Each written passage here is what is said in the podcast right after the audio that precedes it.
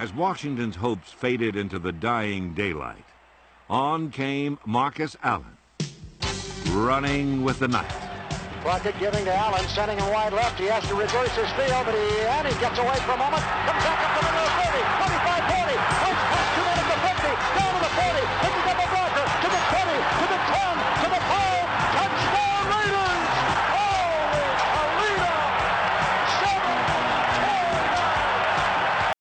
Bem-vindo, torcedor do Las Vegas Raiders, para a vigésima terceira edição desse podcast que está em êxtase após uma rodada excelente, surpreendente, emocionante, eletrizante e, por que não, que constatou o que todos já sabiam: o mundo é melhor sem Josh McDaniels do Raiders.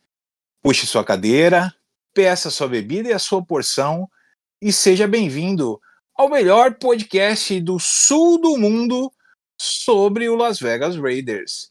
Bem-vindo ao Boteco dos Raiders.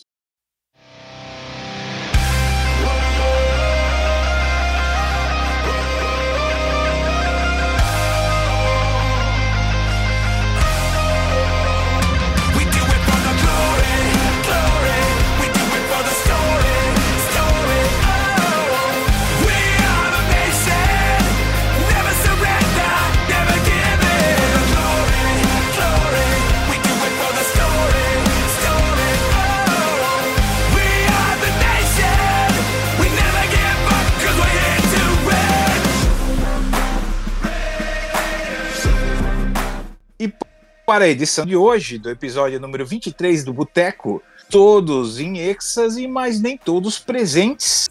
Afinal de contas, os compromissos pessoais e profissionais, por vezes, nos afastam de fazermos as coisas que amamos. E sim, nós amamos fazer esse podcast para que vocês possam acompanhar as nossas ideias sobre o Raiders e consumir o nosso conteúdo, claro, dar risadas conosco, zoar, brincar e ser feliz, porque sim, estamos sendo felizes. Quem diria que depois de um começo tão fatídico, nós teríamos uma temporada é, 50-50 pela frente e com a possibilidade aí de dias melhores. Então, para a gente poder comentar um pouquinho do que foi esse jogo contra o Jets e também para a gente falar um pouquinho sobre o, o que esperamos do jogo contra o poderoso Dolphins, que nos aguarda logo à frente, é, eu vou introduzir, chamar à mesa do Boteco do Raiders, o meu amigo e parceiro que não me abandonou nessa gravação de hoje, o nosso especialista em saúde, em fisiologia, o cara que pode nos dar aulas, Dr. Will. Seja bem-vindo, William Sabe. Salve, salve, galera, salve, salve, Raider Nation. Mais uma semana aí que iniciamos com felicidade, né? Uma vitória no domingo à noite é algo que faz bem, né? A gente vai dormir relativamente um pouco difícil dormir, né? Daquela adrenalina do jogo. Acredito que aquela última bola ali saiu pela boca o coração de muitos. Mas conseguimos mais uma vitória. É, como o Boeing falou na, na introdução, 2 a 0 com o coach AP, sem o McDaniels. O time pode ter muitas jogadas parecidas, porque a gente sabe que o playbook não muda do dia para noite, mas a alma do time é outra. Falando em alma, temos até depois o Boeing vai comentar um pouquinho sobre o que ele falou no grupo, sobre talvez uma nova, uma nova contratação e coisas que aconteceram no passado que podem vir a acontecer no futuro. E é isso. Bora pra cima que eu tenho muita coisa boa pra falar hoje. É isso aí, meu amigo Will. E hoje vamos ficar devendo aí a presença do nosso âncora do Boteco do Raiders com compromissos mil e também o nosso amigo Doc. Todos estavam setados e programados para participarem. Inclusive o nosso correspondente internacional, direto da Carolina, o Vina, que também não, não pôde se fazer presente. Segundo ele, tá com a voz do Pato Donald. Eu queria ver o Vina falando com a voz do Pato Donald, mas infelizmente não vou ter esse prazer e nem você, ouvinte do nosso podcast. Quem sabe ele, ele consegue aí entrar e fazer uma participação. Vamos, vamos contar com a sorte. Mas estamos gravando em horário especial, então complica. E de qualquer forma, o que não vai faltar é informação e, e pontos interessantes aí que a gente debateu é, com os nossos amigos e que vão ser trazidos. O Vina, como sempre, deixou pronto para a gente aqui uma pauta que a gente vai tentar, prometo, meu amigo Vina, tentar seguir a risca. Mas sabe como é, né? A gente vai pro freestyle e aí o negócio fica doido. Então eu queria é, abrir, é, fica à vontade aí para você puxar o que você quiser a qualquer momento, mas abrir para a gente já começar seguindo a pauta do, do Vina aqui e te chamar para a gente falar a respeito do que foram os destaques, na tua opinião, desse jogo, quais foram os pontos altos aí. Eu tomei nota de alguns aqui e vamos bater essa bola aí para ver se a gente também achou que, que as coisas foram similares. Eu acredito que muita coisa vai ser similar aí no, no que se destaca desse jogo, quais foram os momentos importantes e cruciais. Mas me diga aí, desses 10 punts, 5 para cada lado, é, eu nem vou falar desse ponto que está aqui na pauta, vou deixar para ti falar, porque com certeza seus olhos irão brilhar na mesa. É, interceptação, mais uma vez, do Spillane. Jacobs correndo para mais de 100 jardas. Que, que a gente pode falar de desta brilhante atuação do nosso menino de quarta rodada, O'Connell, conectando Adams, conectando vários passes espetaculares, sabendo fazer as escolhas certas, protegendo a bola. Enfim, me diga aí você, Will, o que, que você achou desse espetáculo? E sim, a gente tem que achar um espetáculo no jogo que o Raiders vence. O que, que você achou desse espetáculo que apresentamos em Vegas para o público massivamente Silver and Black no estádio e que por vezes fez bastante barulho, bastante, bastante pressão no menino Zach Wilson aí. Diga lá, Will. Bem comentado, é, Boeing. É, nos primeiros jogos até foi contra o Steelers, se não me engano. É, o TJ Foi Watt, feio, foi feio. o TJ Watt dá a declaração, né? E fala que é, quando você joga fora de casa e tem mais torcida do seu time do que do outro, alguma coisa tá errada, né? E era isso que estava acontecendo. É, um pelo preço dos ingressos, né? Que a gente sabe que é um dos mais caros da liga, tá ali no top 3. E outro porque o McDaniels já não. O, o, o torcedor do Raiders sabia já do, o que, que ia acontecer no jogo, né? O que esperar. E tivemos, segundo o site de estatística, aí, mais de 77% de assentos ocupados pelos torcedores do Raiders. E deu pra Ó, notar bem na sabia. transmissão, né? Deu pra notar na transmissão, muito barulho. O, o que é gritado muito no- nos jogos da, da NBA, né? O defense eh, se fez presente em grande parte dos snaps. eh, Barulho certo na hora certa, né? Isso é importante. Exato. Que era um problema que a gente tinha lá no, no começo, né? Ali logo depois do primeiro ano que voltou o público. Porque muitos, muitos do- dos torcedores de Vegas, querendo ou não, eram novos nos estádios, né? Aí sempre aparecia é, no telão lá quando o, time tava no ataque, pediam silêncio e tudo mais. Enfim, a cidade tá abraçando e tá aprendendo a fazer o barulho na hora certa, que nem você falou. É. Pra falar dos punts é, é difícil não falar e não ficar feliz com o que a gente tem hoje no elenco, né? O AJ Cole semana passada quebrou o recorde da liga na média ali, né? Pra mais de 4 punts num jogo, se não me engano. E de novo, é perfeito, é Foi acima de dentro da- 63 jardas, né? média. Exatamente. É, punts dentro da linha de 20, acho que teve um punch só que acabou virando touchback, mas era um punch bem longo, então por mais que foi touchback, foi um punch bom, né? E, E temos que elogiar o ST como um todo, né? Os special Exatamente. teams do, do Raiders, o- os Gunners, quem vai buscar a bola, né? Que são os caras que estão mais abertos aí, para quem não, não sabe o que, que é um Gunner num, num Special chega, né? Teams. Pra dar o teco primeiro. Exatamente, são os caras que jogam mais abertos, logicamente são os mais velozes aí para essa situação. Os mais velozes que sabem taclear, né? Que sabem dar um tackle. Então, é, realmente a gente está conseguindo botar pressão nos retornadores para eles é, chamarem o fair catch, ou então, se quando tentam deixar a bola passar, já ter alguém lá posicionado e então, obviamente, vão para o fair catch para não que a bola não morra aí perto da, da linha da sua própria end zone.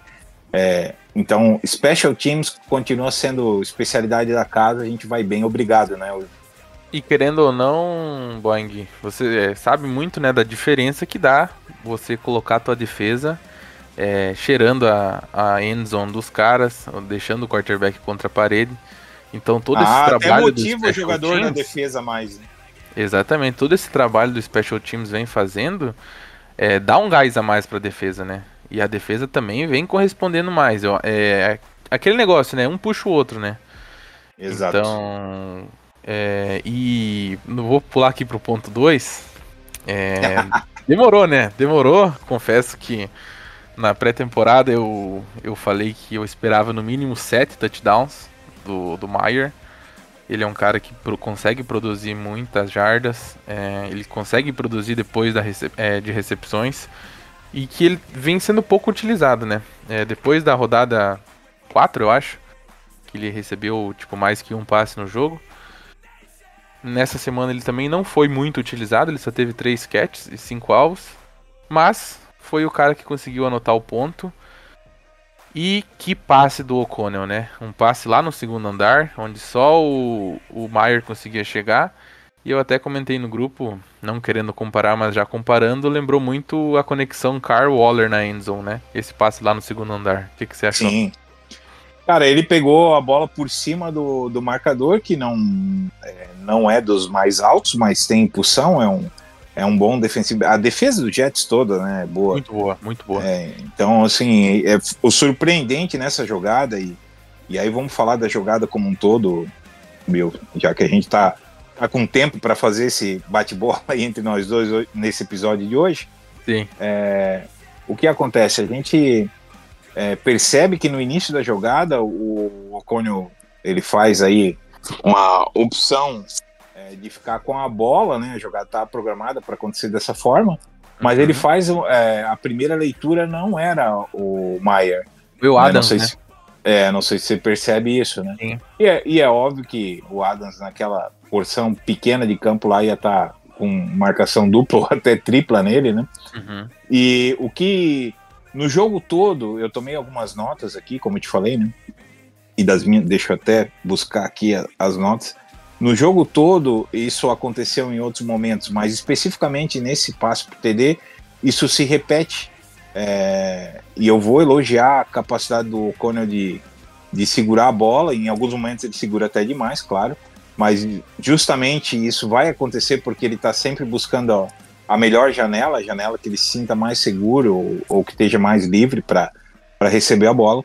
E ele faz uma leitura espetacular, cara. E ele busca o, o Maier sabendo que ele está coberto, sabendo que ele está tá com. Bom, como a gente falou, todos os defensive backs são bons no, no Jets.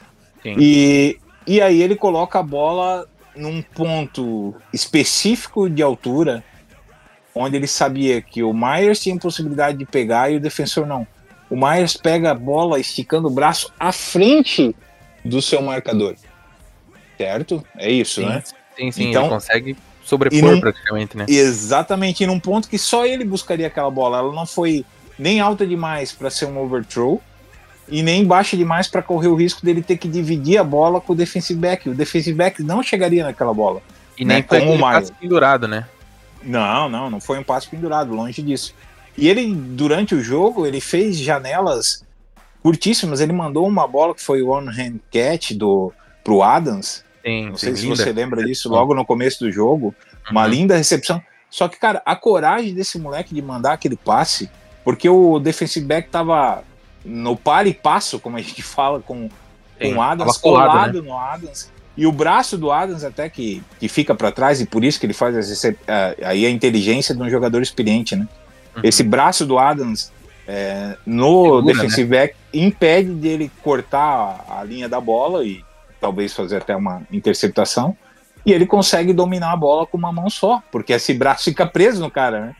Então ele domina a bola e ainda consegue algumas jardinhas ali. Ele buscou janelas estreitas o jogo inteiro. Então esse essa comprovação de que o moleque tem coragem, a gente viu nesses passes e a gente viu no passe pro, pro touchdown, porque era uma janela muito complicada de passar. E eu te garanto que o nosso amigo grego ou ele daria a bola no peito do defensive back, ou ele jogaria lá na galera, lá em cima da arquibancada. É, foi um Então- passe. Foi um passe bem preciso, né? E se eu não me engano, foi em cima do Whitehead, que é o cara Foi, foi isso mesmo. em- empatado com o Adibo e com o Taylor Britt, com quatro interceptações em terceiro na liga. Então é um cara que sabe roubar a bola, né? E que nem você falou aí, a coragem dele de, de ter esses passes, que querendo ou não, ele já ele foi interceptado logo no começo do jogo, né? Num passe que eu dou mérito pro, pro defensor, que ele lê o passe e acaba antecipando a jogada. Sim. Mas, e outra coisa que me chamou um pouco a atenção, falando especificamente do O'Connell, foi a calma dele no pocket, né? Às vezes o mundo tá caindo ali, ele tá buscando o alvo, e às vezes isso pode ser o que aconteceu no primeiro jogo dele. Ele até abusou um pouco disso e acabou sofrendo bastante fumble porque a pressão do Chargers chegava mais constante, né? Uhum. E, e ele, pelo menos, é que nem você falou, ele tem a coragem de ficar no pocket e escanear uma, duas, três vezes, olha pra esquerda, olha pra direita. Para um QB de quarta rodada no seu primeiro ano, e é- é- mostra evolução e coragem, né? E o Adams, no começo da temporada, deu moral pra ele, né? Falou que ele sabia o que Sim. tinha que fazer. Então, o Adams. E continua dando, né? Exatamente. Se o O Adams, Adam só falou que- bem dele antes e depois do jogo. se ele viu que ele tem capacidade, porque ele, ele tem capacidade, né? Ele, ele sabe o que um QB pode entregar. É, falando em Adams, é, queria chamar a atenção um pouquinho para isso, Boing, que eu acho que a gente tem que com- comentar. Claro. Que no começo do jogo, o Adams foi tipo assim: foi ele, ele e ele, né? Muitos passes. É, a gente até comentou no grupo que estavam forçando um pouco a jogada nele. Eu achei um pouco excessivo. Poderia ter variado um pouco mais. No primeiro drive ali acaba que a gente vai Não, o primeiro catch que ele faz, meu irmão, ele parecia o senhor fantástico lá do Quarteto Fantástico, o Homem de Borracha. Ou o Dalsin do Street Fighter. Meu, ele se esticou, meu irmão. Ele falou: manda a bolinha em mim, O'Connell, que eu garanto o catch. E foi lá e garantiu. Foi Lá no bonito. andar. Nossa, ele fez um alongamento ali que acho que as vértebras se descolaram e rejuntaram para ele poder voltar assim. Mas sim, sim, é, realmente a gente tava com, com excesso de busca ao Adams e talvez foi uma, um comando do coordenador ofensivo. Eu até comentei, nós comentamos o jogo. Bom, aliás, bem, a pausa é, é bem lembrada, eu não fiz o convite, mas faço aqui aos amigos que estão nos ouvindo e ainda não fazem parte do nosso grupo de WhatsApp, entrem lá no perfil do Boteco com U, Boteco do Raiders, no Instagram, que você vai ter o link lá para acessar o nosso perfil. Seja você torcedor do Raiders ou não, lá todos são bem-vindos. E a gente debate com muita educação e carinho entre nós, mas sempre xingando os jogadores que fazem cagada durante o jogo, né? Então, fiquem à vontade, é um ambiente democrático e todas Passional. as opiniões. É, muito passional, né? Em, em dia de jogo, quem torce contra o Raiders não se manifesta, obviamente, por razões óbvias, mas todos são bem-vindos lá para a gente falar sobre o Las Vegas Raiders e de futebol americano, as coisas mais sensacionais que acontecem aí na liga, a gente também acaba comentando lá no grupo, né? Um grupo bem eclético aí com pessoas do Brasil inteiro e também é, internacionais. E sejam bem-vindos para procurar o nosso perfil no Insta, acessar o link e, e discutir lá. Mas o que eu falava é que a gente ia discutindo durante o jogo justamente algumas situações e essa do excesso de, de Adams era uma delas, né, Will? Segue a tua linha de raciocínio aí. Desculpa a interrupção. Não, imagina, imagina. É, o convite é sempre importante para todos. É, e no- depois do jogo, o, o Pierce foi dar a entrevista dele, nosso head coach, e ele foi perguntado porque esse número de bolas no Adams, e ele praticamente respondeu que se você tem um dos melhores wide receivers da liga, você tem que colocar a bola nele. Seria uma tolice não fazer isso. Dando praticamente uma alfinetadinha no nosso antigo técnico. No nosso antigo tolo, né? É, dito isso, é, fora os 10 punts, foi um show de field goals, né? O Carson foi muito bem esse jogo. É, sendo que aliás, o Jets Diga. só marcou field goals. Diga-se de passagem. Nossa defesa não permitiu um único touchdown. Ah, era o Zach Wilson, blá blá blá. Não me interessa.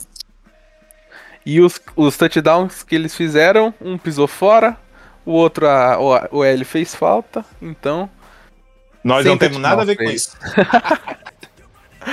O, outra coisa, Bang, aqui já falando de, de goals, uma coisa que me chamou atenção e que a gente cobrava muito no, nos outros jogos, não só desse ano, mas desde o ano passado já, é que final de primeiro tempo ou segundo quarto, geralmente se a gente pegasse a bola faltando pouco tempo pro final, a gente ajoelhava, ia pro vestiário e fim de Não primeiro tempo. tentava. Exatamente. Nesse jogo, a gente pega uma bola no finalzinho do segundo quarto e consegue posicionar para field goal, num baita drive do do O'Connell. E aí eu te digo que esse drive pode ter ganho o jogo para nós. Sim. A gente ganha o jogo por 4 pontos, certo? E o Jets estava em zona de field goal no final do jogo há muito tempo já. Eles não precisavam ter forçado aquele passe onde o Spillane intercepta. Eles poderiam ter corrido com a bola, gastado o relógio e possivelmente ter chutado o field goal para vitória. Então, essa coragem e essa mudança de buscar o jogo tendo tempos para conseguir Postura, né? pontuar, essa postura de querer vencer o jogo, possivelmente trouxe a vitória para nós. O que, que você pensa disso? Cara, eu concordo em gênero, número, grau, hiperlativo, substantivo e, sei lá, potência, o que mais é pra botar aí nessa, nessa história com, com o que se falou. É, a gente vem, vem falando nos outros episódios da absurda covardia, da falta, da apatia, da falta de querer vencer e tentar as oportunidades. Cara, você não pode enfiar dois, três timeout no rabo. Tem 30 segundos, cara, tem que tentar. Principalmente porque em vários jogos a gente estava atrás do placar, não à frente, é, indo para o intervalo, né? Então, quando você chega lá e tem 40, 30 segundos, que sejam 20 segundos, e você sequer tenta, mostra tua total covardia, tua falta de convicção nos teus atletas, na capacidade deles de buscarem. E aí a gente vai um pouco além, né? É, atravessando o Coreto, indo para o final da, da história, mas você vê- não vê um vestiário fumando cigarros, né, charutos, né, como, ele, como eles falam lá, cigars, é, mas fu- fumando charutos, ouvindo boa música de Compton, dançando, um Adams que, apesar de um de um começo de jogo muito potente em termos de passes e conexões, acaba dando espaço para o Jacó, para o Jacobs, que foi quem brilhou nesse jogo aí, ofensivamente falando, voltando a passar das, das 100 jardas, né? Ou o barco, né? É, exatamente. Segurou, botou, posicionou a gente bem em campo em várias situações. E então você vê um Adams totalmente feliz, cara. Ele não fez touchdown, ele não foi. Não teve números astronômicos aí de recepções e jardas. E aí, qual é a reação dele no final? Extrema felicidade, dançando no vestiário, sorrisão no rosto, brincando.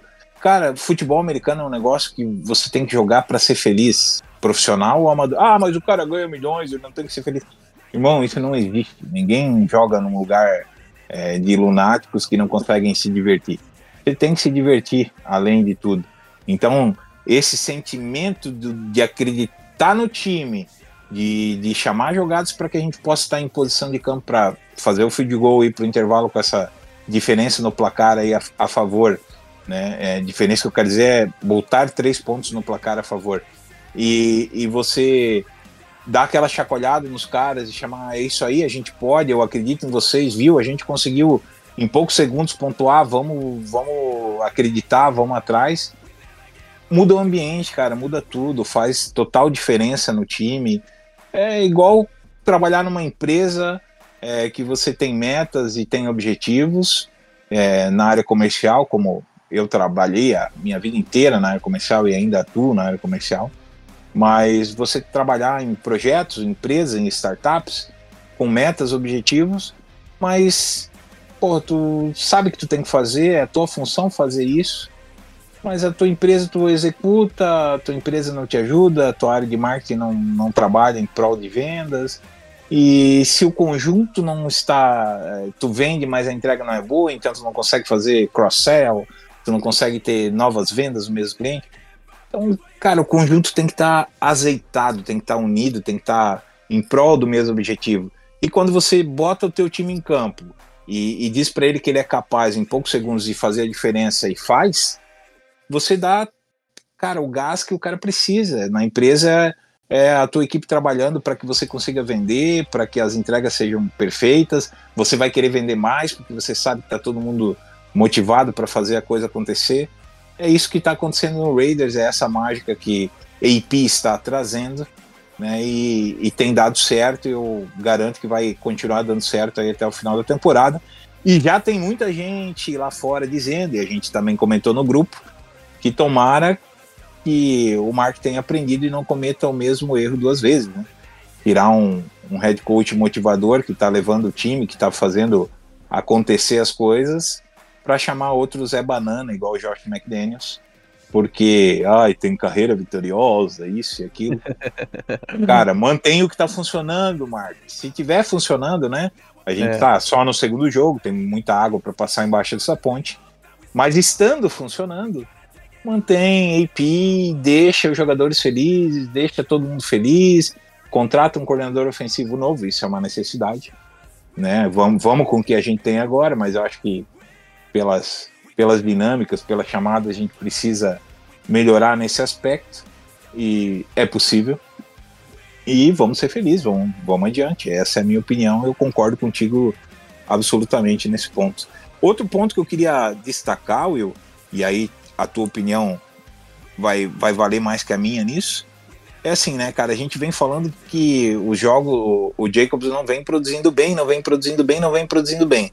E aí a gente se depara na pauta aqui com os dados trazidos pelo nosso amigo Vina, de que o Jacobs é o terceiro running back com, com mais corridas em 2023, jardas corridas, né? Ele perde para o Christian McCaffrey, que tem 747, pro Henrique, que o tradutor é, é, botou aqui Henrique na pauta, mas a gente sabe quem, quem é o rei, né? O, o, o reizinho lá do, do Panthers, com 625 é, Titans, Panthers, Titans. Pai, Pan- eu ia me corrigir agora. Do Titans, Panthers era o McCaffrey, eu- eu- que agora está no Niners, né? É, com 625 jardas, e aí vem o Jacobs com 622 logo atrás em terceiro, e o Travis Etienne com 618 em quarta. Então, porra, a gente falava que o cara não estava produzindo, que não estava bom o jogo corrido, ele fez um jogo de mais de 100 jardas e já está com 622 em terceiro. É uma coisa boa, né? Vamos comemorar isso também, certo? Sim, é, o Jacobs vinha de 98 contra o Giants, né? E nessa passou de 116, se não me engano. Então, é em dois jogos, mais de 200 jardas terrestres. É, tá certo que temos que considerar que esses jogadores que figuram o top 4 citado, é, todos eles têm um jogo, um jogo a menos também, né? É, só a gente que ainda não teve bye desses times. Mas, como você falou, é, o Jacobs prova que pode produzir, né? É, durante o jogo é, foi comentado que o Hargreave, nosso coordenador ofensivo, chegou no Jacobs e perguntou aonde você gosta de correr, aonde você acha que você rende mais. Antes do jogo, né? Isso, é quando ele assumiu, né? Aonde Uhum. você acha que você pode render mais? É, fala pra mim que a gente vai tentar, que eu vou tentar desenhar as corridas aonde você vê que rende mais. E misteriosamente, Rendeu o mais. coach ouve o jogador e coloca pra ele fazer o que ele sabe fazer de melhor, ele rendeu mais. É, nesse jogo, a maior corrida do Jacobs que acaba é, num fumble que vai pra lateral, por sorte, Graças a Deus. Graças Muito a perto da Deus. endzone. ele dá o crédito pro Van Hotten, que faz uma leitura da DL dos Jets e fala: vem por aqui que eu garanto que você vai conseguir o avanço e vai. Que a gente dá conta. E que DL, né, amigo? E que Não é DL. DL. Não é qualquer DL. Teve um, um grande trabalho da DL nesse jogo também. A gente acabou sofrendo um pouco, né, pela falta do Miller, que querendo ou não é um tackle bem consolidado e que dá uma Sim. segurança pro, pro quarterback, né, no ponto cego. É, esse é um ponto que a gente já vai falar um pouco mais pra frente, né? Na pauta Uhum. aqui. O, outra coisa aqui que vamos que eu vou que você citou antes que a gente tem que tem que comentar. Mais uma vez o Spillane conseguindo uma interceptação. O líder dos linebackers em interceptação. Nunca critiquei. A gente Mentira. comentou. Eu não cheguei a criticar, mas eu falei que, tipo, a gente esperava muita coisa, né, da nossa defesa. E eu falei assim, olha, o Spillane, a torcida do Steelers, ninguém tá triste com a saída dele, né? Ninguém Sim. tá ra- rasgando a roupa de desespero. Então, assim, não era um cara que significava tanto assim pra defesa, era um complemento lá do- entre os linebackers. Mas, cara, parabéns, muito obrigado. Vamos dar- é, vá com Deus, Josh McDaniels e Dave Ziegler. mas muito obrigado pelo Spillane, né? O... Outra coisa também que pode ter mudado no, no Spillane é ele se sentir importante, né, Boing? Tem muito disso no esporte. Que nem você falou. No Steelers, ele era só mais um. Ele era um complemento de elenco. Ele é um cara que apareceu um pouco quando o TJ Watt machucou. E no Raiders ele acaba sendo o pilar da defesa ali, com dos linebackers no caso, com o Diablo machucando. E já faz alguns anos que a gente comenta que falta um linebacker melhor em cover no Raiders. A gente sofreu nesses últimos anos, é, desde o tempo do, do Kiwatovski lá, do Morrow. é, a gente teve alguns linebackers que eram bons de tackle, mas pecavam muito no cover. O próprio Perryman, né, que vem ser um, um Pro é, o Perman era uma máquina de tackle, né? ele era uma máquina de tackle, exatamente, mas faltava um pouquinho no cover, né? E a gente até esperava Bastante. que o Diablo podia ser esse cara, né? Por ser um safety na universidade, e depois transformado em linebacker. Sim. Mas confesso pra você que o Spillane é uma grata surpresa nesse cover aí no meio. E acho que isso também acaba ajudando muito, né? A nossa defesa. Porque a gente tomava muito passe no meio. E agora vão ter que respeitar um pouquinho mais. Ah, e tem a história da mão dele, né? Conta pro povo aí. Explica o que, que é uma operação na mão que nem esse cara fez e qual é o Exatamente, impacto, né? o tempo de recuperação. Ele quebrou a mão, operou. Quebrou a mão é- no outro jogo, né? Ele quebrou a mão no jogo contra o Lions. Mas continuou numa- jogando. Foi numa segunda-feira, né? Contra o Lions, isso. Ele opera na terça e no domingo contra o Giants ele joga. Pode ver que ele tá jogando com uma praticamente com uma mão só, porque a outra mão é gesso, né? Que tá com uma Gesso e espuma. é, gesso e espuma. Então o cara é um guerreiro, né? Se- Tu lembra, jogador- tu lembra daquele defensive end que era do Giants, que num fogos de final de ano aí ele estourou a mão? Cara, o cara era um sucesso, esqueci o nome dele. Meu Deus. E, Ah. e, e depois ele perdeu os dedos da mão direita e tal, e jogava sempre com uma. Tipo um, um cotonete, parecia uma bota assim na mão. Aham. E, e ainda assim jogou. Pô, não, não era o Strahan, era o. Eu não vou lembrar o nome dele também. Enfim, mas ele era muito novo na época que o Strahan estava aposentando, que foi o, a época do Super Bowl do Gi- Giants, e logo Uhum. em seguida ele perde os dedos da mão numa, numa brincadeira com fogos de artifício aí e tal. E, e também jogava com esse aparato aí, essa proteção, né, em cima da mão para para fazer. Então o Spillane jogou com isso e jogou de novo agora, né? E jogou muito bem, por sinal. Quer dizer, E- ele tipo, botou o quê? É, pinos? Ele botou placa pra fazer aquela. aquela... Pô, é um baita corte, né? Aparece a mão dele lá e é uma cicatriz considerável, né? Tem provavelmente uma, uma plaquinha ali. Ele quebrou os ossos no meio da mão, né? Falando assim, pra entender. E tava bem inchado, né? Você vê na foto que realmente. Se ele fala assim, quebrei a mão, não vou jogar, ninguém vai questionar ele, entendeu? Mas Então, o cara isso- faz uma infiltração pra poder jogar, né, Will? Porque, porra, isso dói pra cacete quando a Ah, bola bate ali, né, cara? Provavelmente que nem eu, eu falei pro Vina que ele criticou ele num teco. Que eu. Que ele deu um teco alto e eu falei, pô, Vina, o cara tá jogando com uma mão só também. Você tem que. Você tem que ver, né? Ele falou, ah, mas a mão e o teco não tem nada a ver. Eu falei, ah, experimenta dar um teco baixo e levar uma joelhada pra tu ver como é que é. Falando em joelhada, né? O Amick levou uma joelhada do running back numa tentativa Nossa de salto na cabeça feio, e apagou o UFC Vegas. Preocupante, hein? Caiu durinho, bracinho durinho. Quando ele caiu durinho, eu falei, não morreu. Porque quando o cara apaga, que nem como a gente diz no, no UFC, né? Já cai fedendo na briga Sim. e tal, que o cara cai mole, é porque, cara, foi um knockdown que Eu o. lembro. Tchau, né? Vamos dizer assim. Agora ele caiu ainda com um grau, porque aquele durinho é quando o cara apaga, mas tá com um grau ali ainda de, de alguma resiliência no negócio. Quando ele caiu E- durinho, eu falei, cara, não morreu, tá vivo ainda. Mas, Mas foi, foi feio, feio, né? né? Foi assustador. Então, É. e foi uma joelhada. Imagina levar uma Foi uma joelhada, mão joelhada. fraturada, como você falou, né? Deve ser o, o ó do Borogodó aguentar essa dor, né? Mas o Spillane realmente, cara, é uma grata surpresa. Tô muito feliz com, com ele aí nesse, nesse miolo e ele é resistente, né? O cara quer jogar todos os jogos e, e tá ali firme e forte.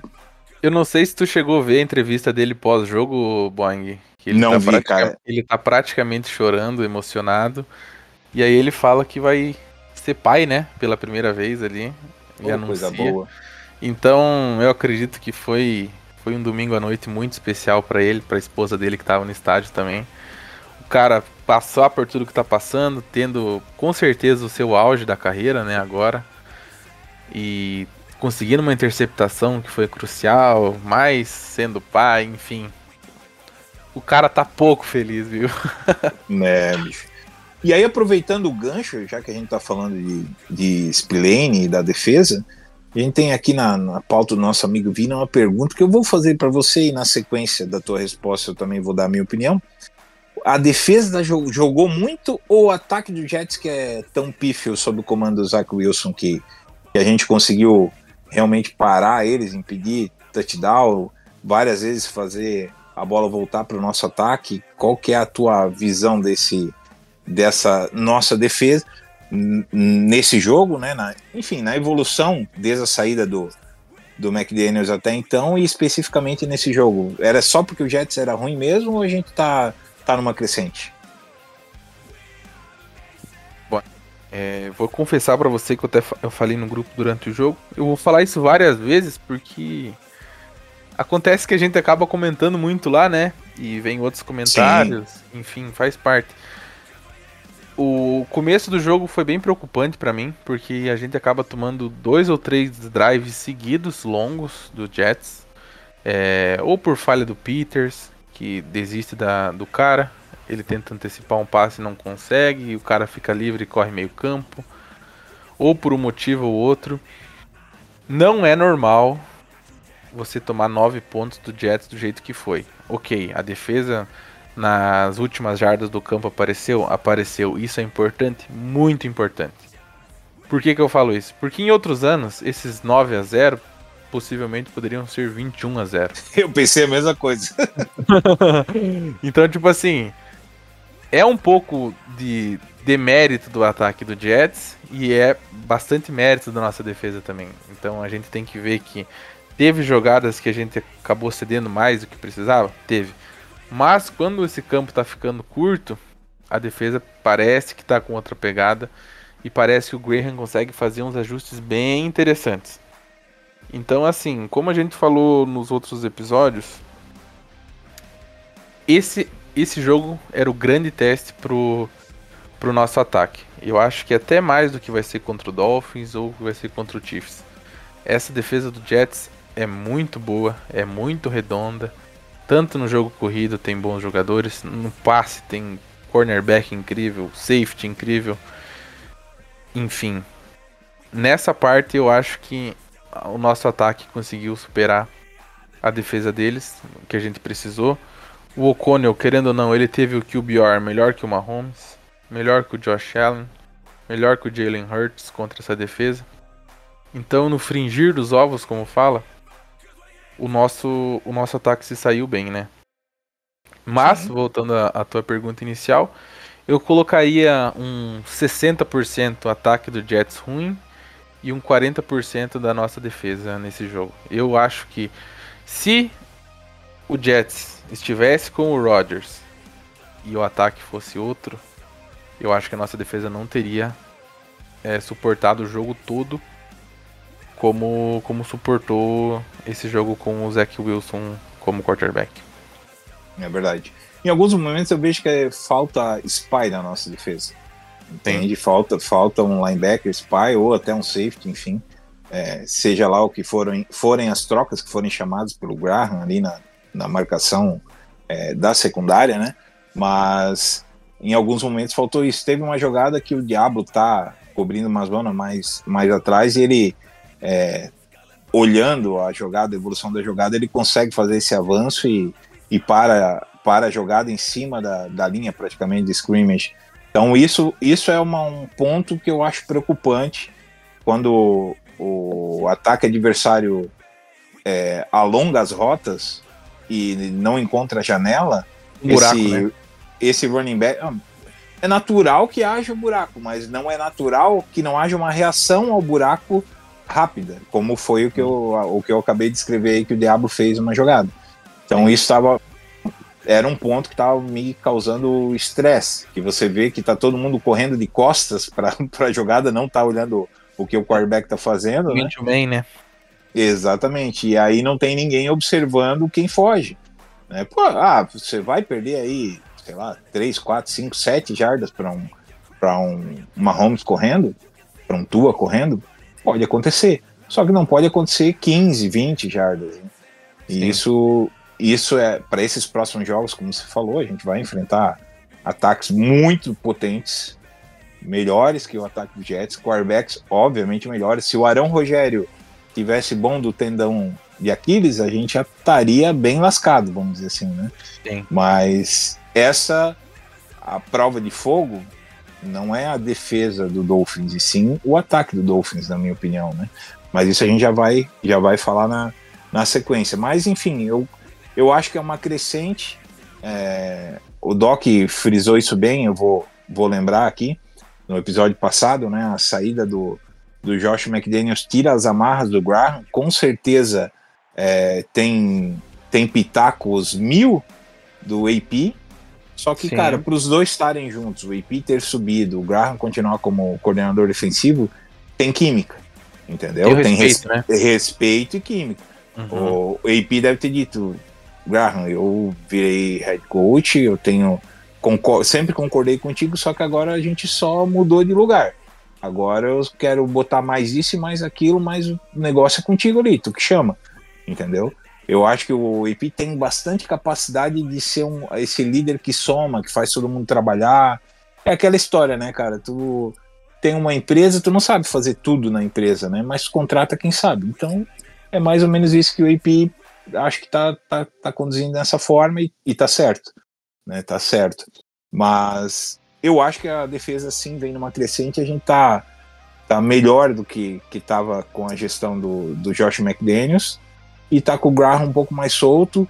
É, para mim ainda falta agressividade de defesa, mas eu vejo muito Camadas, mais. né? É, tá, ainda tá quando o front four. E assim, eu vou fazer um- uma pontuação aqui, não tá na pauta, mas eu garanto que muito torcedor não vai gostar do que eu vou falar. Mas realmente a OL, o lado direito da OL, botou o nosso menino Crosby no bolso, tá? Isso foi assustador. Sim, sim, sim. Tá? A produção foi o- dele foi bastante baixa nesse Foi jogo. o, jogo, foi o pior jogo do Crosby no ano pra mim, na minha O opinião. pior jogo do Crosby na vida, eu acho. Eu nunca vi ele tão Apagado. tão bem, bem contido. Não vou chamar que ele estava apagado. Ele foi. Vamos dar mérito também, né? Pro outro lado da bola. Ele foi bem contido. É, eles fizeram Sim, o- sim. o- a- os doubles na hora certa. O cara, quando estava sozinho, conseguiu segurar ele também. Ah, ele escapava no final, ele correu atrás, ele provocou hurries. Mas, cara, ele não tem um sec. Aliás, o Wilson escapou no final do jogo de um sec dele, né? E conseguiu ainda mandar a Hail Mary. Que isso me assustou, é um dos pontos que eu tinha botado aqui. Porra, se, eu, eu não sei se o tapa que o Morin dá seria suficiente para o Zach Wilson não pegar a bola, mas eu tenho O- certeza o que se, Garrett, né? isso. É, se não fosse o, o Tyren do, do O Jets, a gente, é, a gente teria a chance de saber se o, o Mary faria ou não faria diferença naquele tapa que ele dá no braço do Wilson, mas a bola ia, ficar com ele. E, e graças a Deus que aconteceu. Mas ele foge do, do sec do, do Crosby, faz um rollout para a esquerda dele, né? E é perseguido pelo Crosby e pelo Spillane, consegue ganhar na velocidade dos dois, o que me deixou muito puto, para ser sincero, mas tá é, bomba ainda. mas é fim de jogo, tá todo mundo morto da defesa Sim. do Raiders, né? Claro. Mas fiquei puto de qualquer forma, porque, pô, dois caras hiper velozes não pegar o, o Wilson, porque é isso, né? O Zach Wilson, né? E aí ele solta a bola no lugar certo, não foi assim. Ah, eu vou jogar e eles que se lascam. Os caras estavam lá, entendeu? Sim, sim. Que é claro, a experiência, o, o bom jogo do Garrett e também do Conklin, quando eles viram o rollout, com certeza esse momentário sabiam que ia ser o lugar mais fácil de ele jogar bola naquela região. Né? É, eu, não, eu não vi ainda na, na câmera dos técnicos para saber como é que foi a movimentação dentro da end zone antes do passe, mas provavelmente foi isso que aconteceu. No jogo também não mostraram né, esse, esse detalhe do, do é, como é que estava posicionado é, a end zone antes do, do cara fazer o rollout. Mas com certeza, por experiência, os caras vão pro ponto mais nado também. E estavam lá e a bola chegou e graças a Deus não, não rolou. Mas assim, isso me decepcionou. O Crosby, só voltando ao meu ponto inicial, porque ele participa nessa jogada, que também tá na minha anotação aqui dele, que ele, ele cara, eu não sei se foi mérito do Wilson, ele que tava, tava tão afoito para matar a jogada que ele erra ali o Wilson e ele consegue escapar. O Wilson ele dá uma paradinha e depois arranca de novo. E nisso o Crosby dá aquela parada e na hora de arrancar ele é mais lento que o Wilson. Na resposta. Pois, pois é, é mais pesado também, né, que o Wilson. Sim, sim. Mas de qualquer forma, méritos pro menino Wilson, soltou a bola, fez a parte dele, mas graças a Deus nada aconteceu. Então, assim, me preocupou este essa contenção que conseguiram fazer no Crosby. E, e, ao mesmo tempo, tem uma, uma anotação minha que não tá na pauta aqui, que eu quero destacar. Fiquei muito feliz pelo strip sack do Kunze. Conseguiu Então- chegar duas vezes, pelo menos, né? Uma ele conseguiu. Exatamente. Uma, e algumas vezes ele chegou até com delay, vamos dizer assim, se fosse um segundo a mais de bola na mão, ele, né? Isso, tava- isso. estaria lá. Mas é óbvio daí aquilo que a gente sempre fala em vários episódios, né, Will? Quando você dobra em algum lado, vai faltar gente quando é, o cara tava no mano a mano com talvez o, o pior tackle ali naquela situação, né? Sim. É, e ele conseguiu fazer essa diferença. E eu acho, eu não, não lembro dos números, mas a minha memória fotográfica do jogo me diz que o Kunze jogou mais snaps que o Wilson da Massa, né? Nesse jogo, como Ah, defensive end. Qualquer um joga praticamente, né? Pois é. Então, de qualquer forma, fico feliz pelo Kunze, mas não era isso que a gente queria ver. A gente queria ver o contrário, né? Wilson O- brilhando. Sim.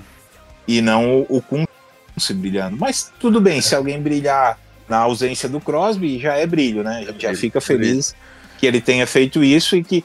E outro detalhe que eu quero é, parabenizar, ressaltar e pedir para que todos prestem atenção. E isso é um mérito, não sei de quem, mas é um mérito, porque não vinha funcionando. Os mesmos caras estão fazendo um jogo muito mais eficiente contendo o meio. As corridas não estão passando pelo meio, como passavam antes, na primeira linha defensiva. Tá tendo combate, tá sendo difícil. Sabe o que Mesmo tá que me chamando não- atenção nisso, Hum. Boing? Ah, diga lá. Rodízio. Rodízio, claro. A gente tá fazendo um rodízio muito bom de defensive tackle. Que eu não te... não vou falar que antes não tinha, porque eu não tenho certeza disso. Mas me parece que o Graham tá colocando os caras mais frescos a todo momento.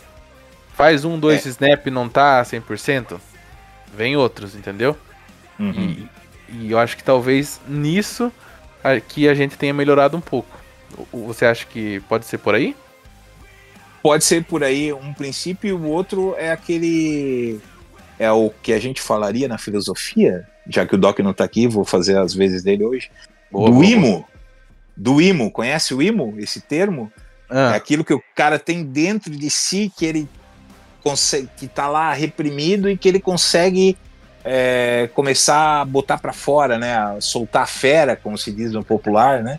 Então, quando acontecem essas mudanças, pode ser que o imo do cara, o ímpeto, a parte interna dele, mais é, nos mais é, recônditos cantos da alma do ser, é, apareçam e se estratifiquem em potência, em vontade de fazer acontecer. Mas brincadeiras à parte, filosofia à parte também.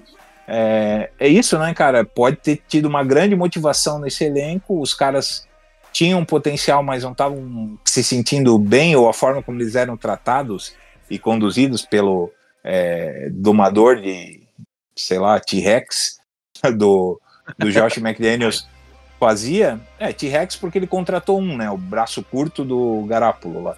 Mas é, a gestão com certeza não era boa. Talvez esses caras agora estão vendo que, que tem muito mais chance de fazer algo bom em conjunto e estão se doando mais, se dedicando mais.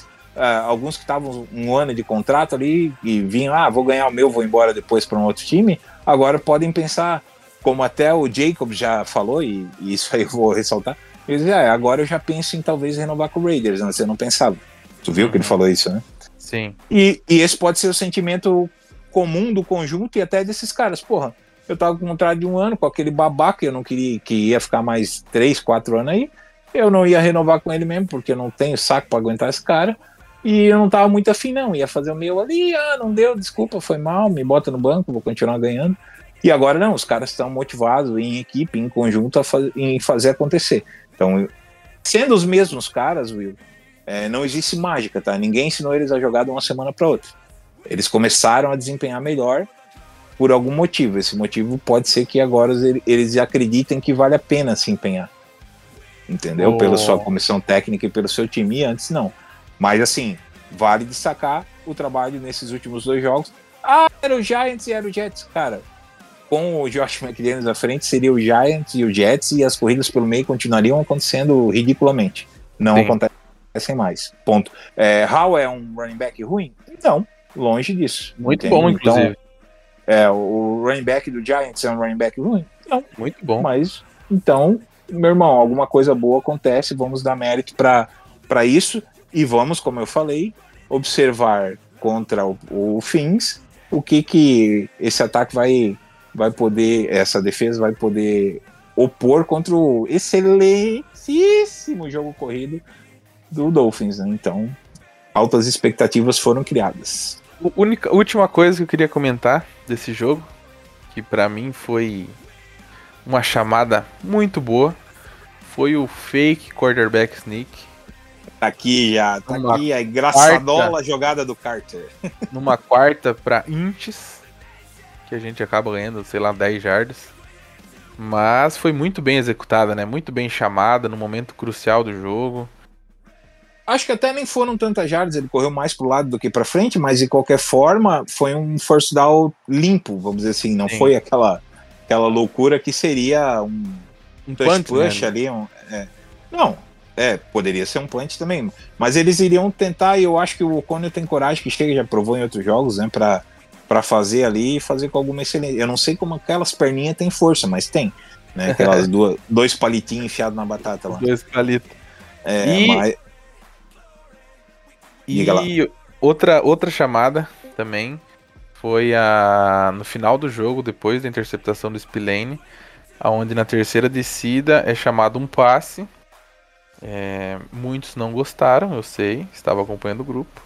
Mas o O'Connell, depois do jogo, ele parabeniza o coordenador ofensivo pela coragem de chamar um passe e tentar a vitória com aquela jogada. Então gostei do O'Connell também é, buscando a vitória e chamando a responsa ali no final para tentar um passe para conseguir o down e, e a vitória.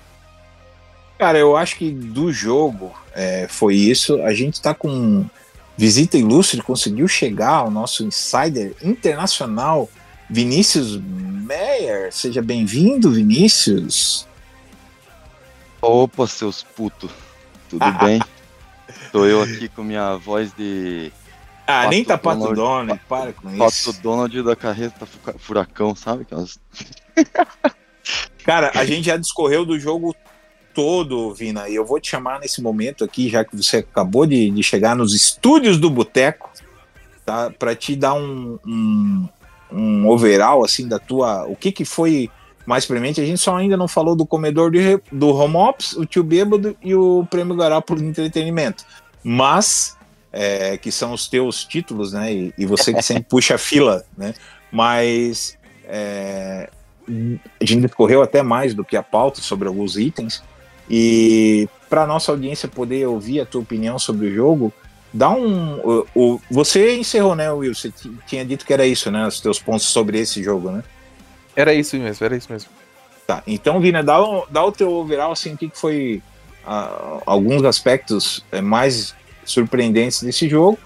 É, e aí a gente já pode entrar para os títulos aqui para a gente encerrar sobre o, o jogo que passou e falar um pouquinho do jogo que virá. Beleza. Ah, Desculpa minha voz mais uma vez, mas é. Cara, assim, pra resumir. Ah, com bem, pelo na assim, garganta, Vina?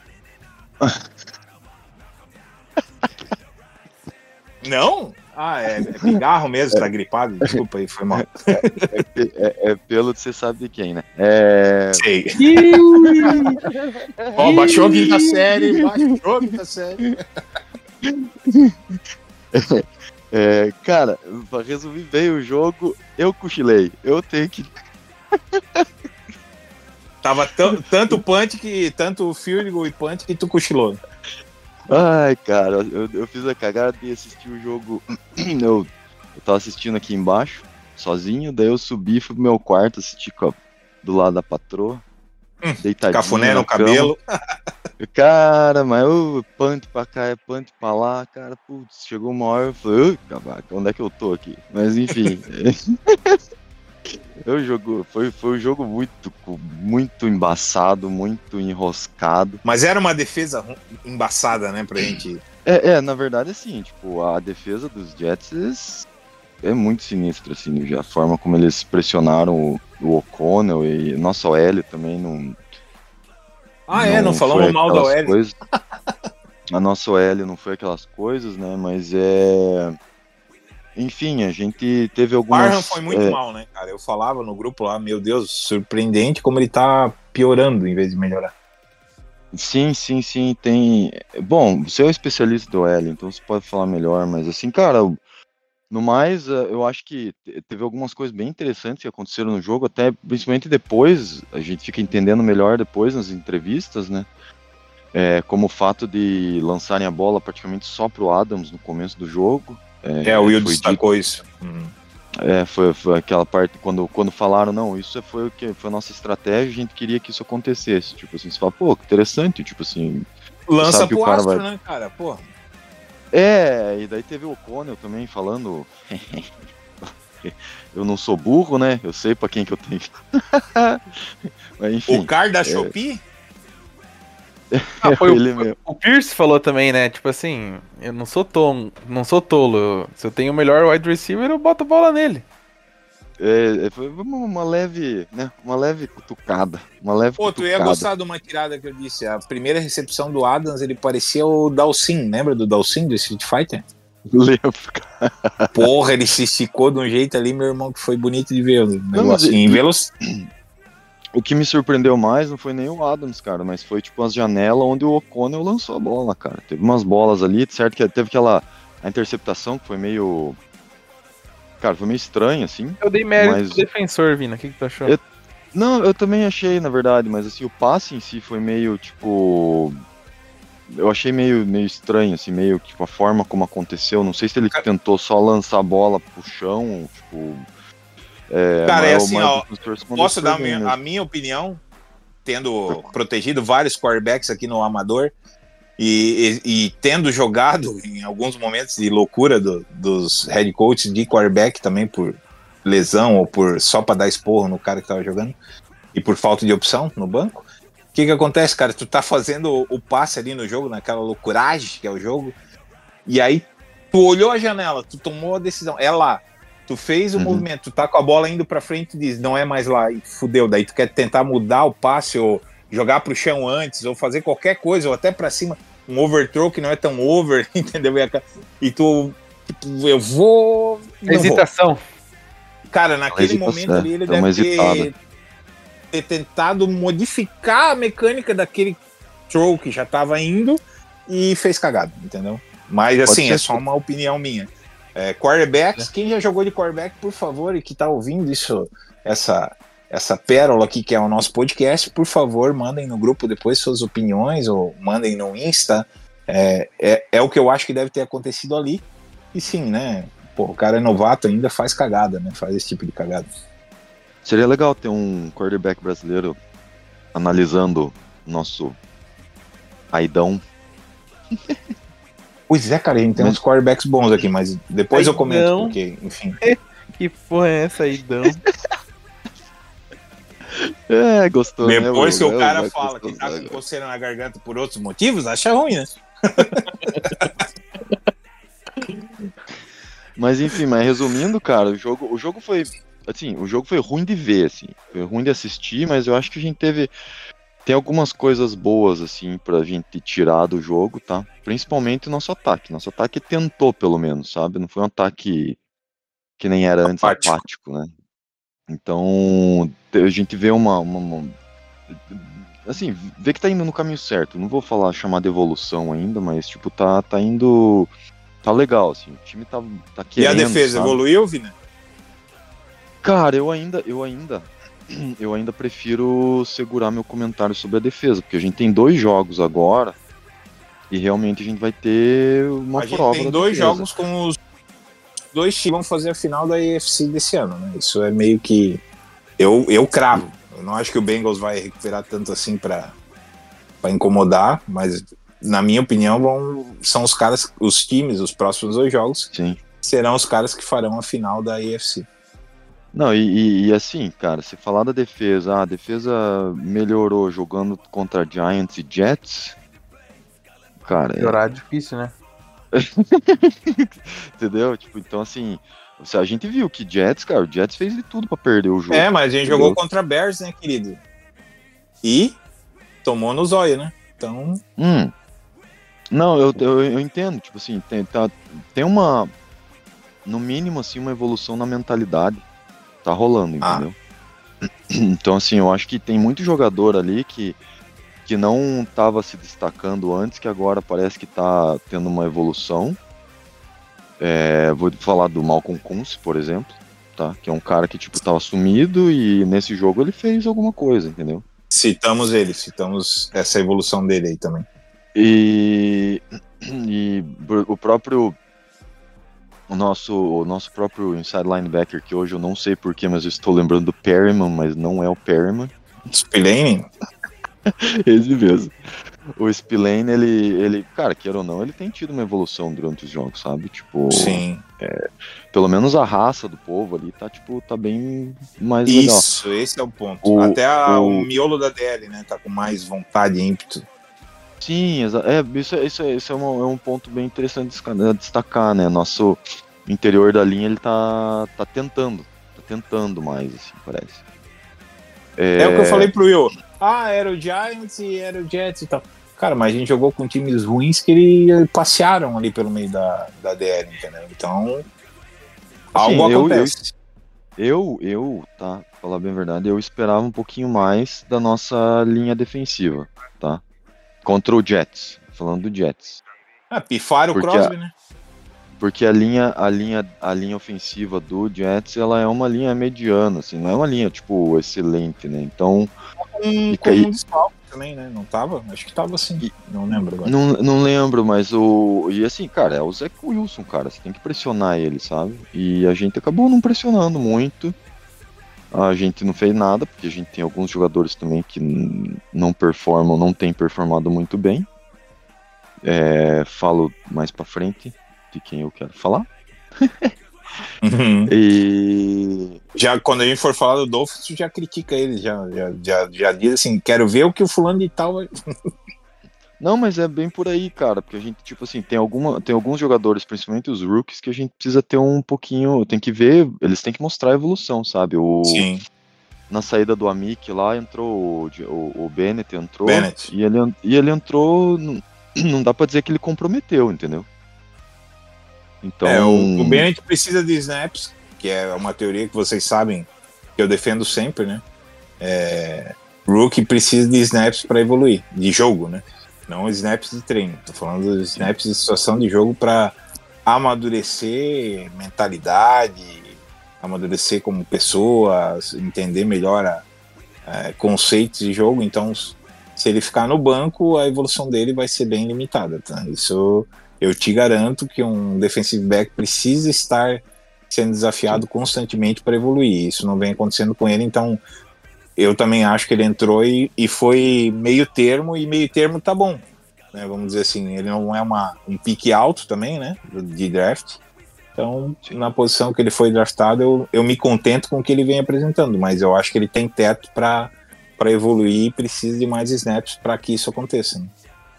Assim, de certa forma, tá? Você falar, a gente fala muito. Uma coisa que eu e o, o Will a gente comentou durante o jogo lá no grupo, nosso grupo de Whats lá. É que assim, tipo, ah, a gente tá jogando contra o Jets, tava 9 a 3 se eu não me engano. Ah, mas tipo, é só. A gente não tomou touchdown e tal. Mas, cara, a gente tava deixando o Jets correr com a bola, andar, andar com a bola, né? Melhor dizendo. É, correr o campo, né? Que a gente fala. Então. Isso daí eu não gostei muito, não, tá? Nossa postura no, no começo do jogo da nossa defesa. O segundo tempo da nossa defesa eu acho que foi meio perfeito, assim. Não, teve, não tem que reclamar, tá? Mas o primeiro tempo da defesa eu acho que foi um pouquinho mais abaixo. É, o Will fez um comentário que tu- tu deve concordar com ele que se é, em, em tempos passados, né, na, na beira da endzone a gente foi muito melhor, né, tanto que eles não, não fizeram nenhum TD, Um- uma vez por falta, outra vez porque pisou fora, enfim, mas não fizeram, É, tiveram bastante chance para isso e não, a nossa defesa não permitiu, né, nas que eles conseguiram, eles foram anulados, devidamente anulados e corretamente anulados, mas é, é importante lembrar que em outros tempos, em vez de é, serem três field goals antes do intervalo, seria 21 a 0, né?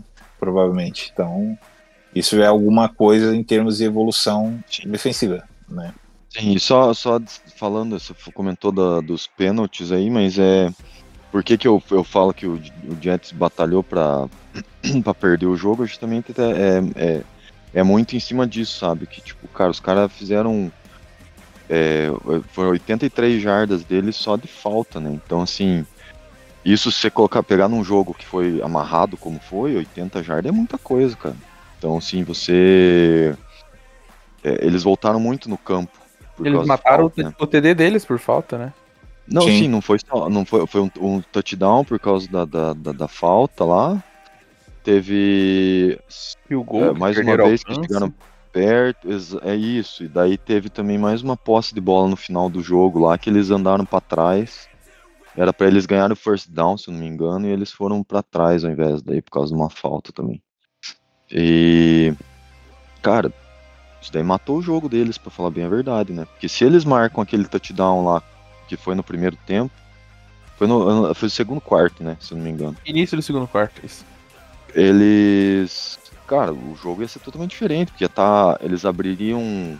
10 a 0 10 a 3 Seria 10 ou 13? Não sei se Ah. ficaria 13 ou 10. Eu acho que 13. Seria- Acho que 13. Acho que Enfim. 13 também. Sim, mas, ah, mas sim, seria bem diferente. Daí a gente não poderia correr mais tanto com a bola. A gente. Acho que o, o- Muda a dinâmica, né? mu- mudaria muito a dinâmica do jogo pra gente. E daria tanto- mais confiança pra eles, né?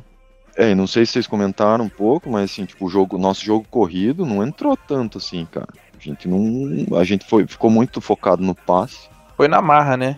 E o jogo corrido foi na marra, e assim, se olhar as estatísticas lá de corrida, lá, que ah, o, o Jacobs tá, passou das 100 jardas corridas, porém, só uma corrida duas- 40 duas- jardas. É, ele teve 40. duas grandes jogadas, né? Duas, essa que foi a maior, e teve uma outra também pela esquerda, que essa a maior foi pela direita do nosso ataque. Ele teve uma grande também pela esquerda do ataque, né? Então, Viu, Boeing? hum, É, naquele fake quarterback sneak foi 15 jardas que o Carter conseguiu.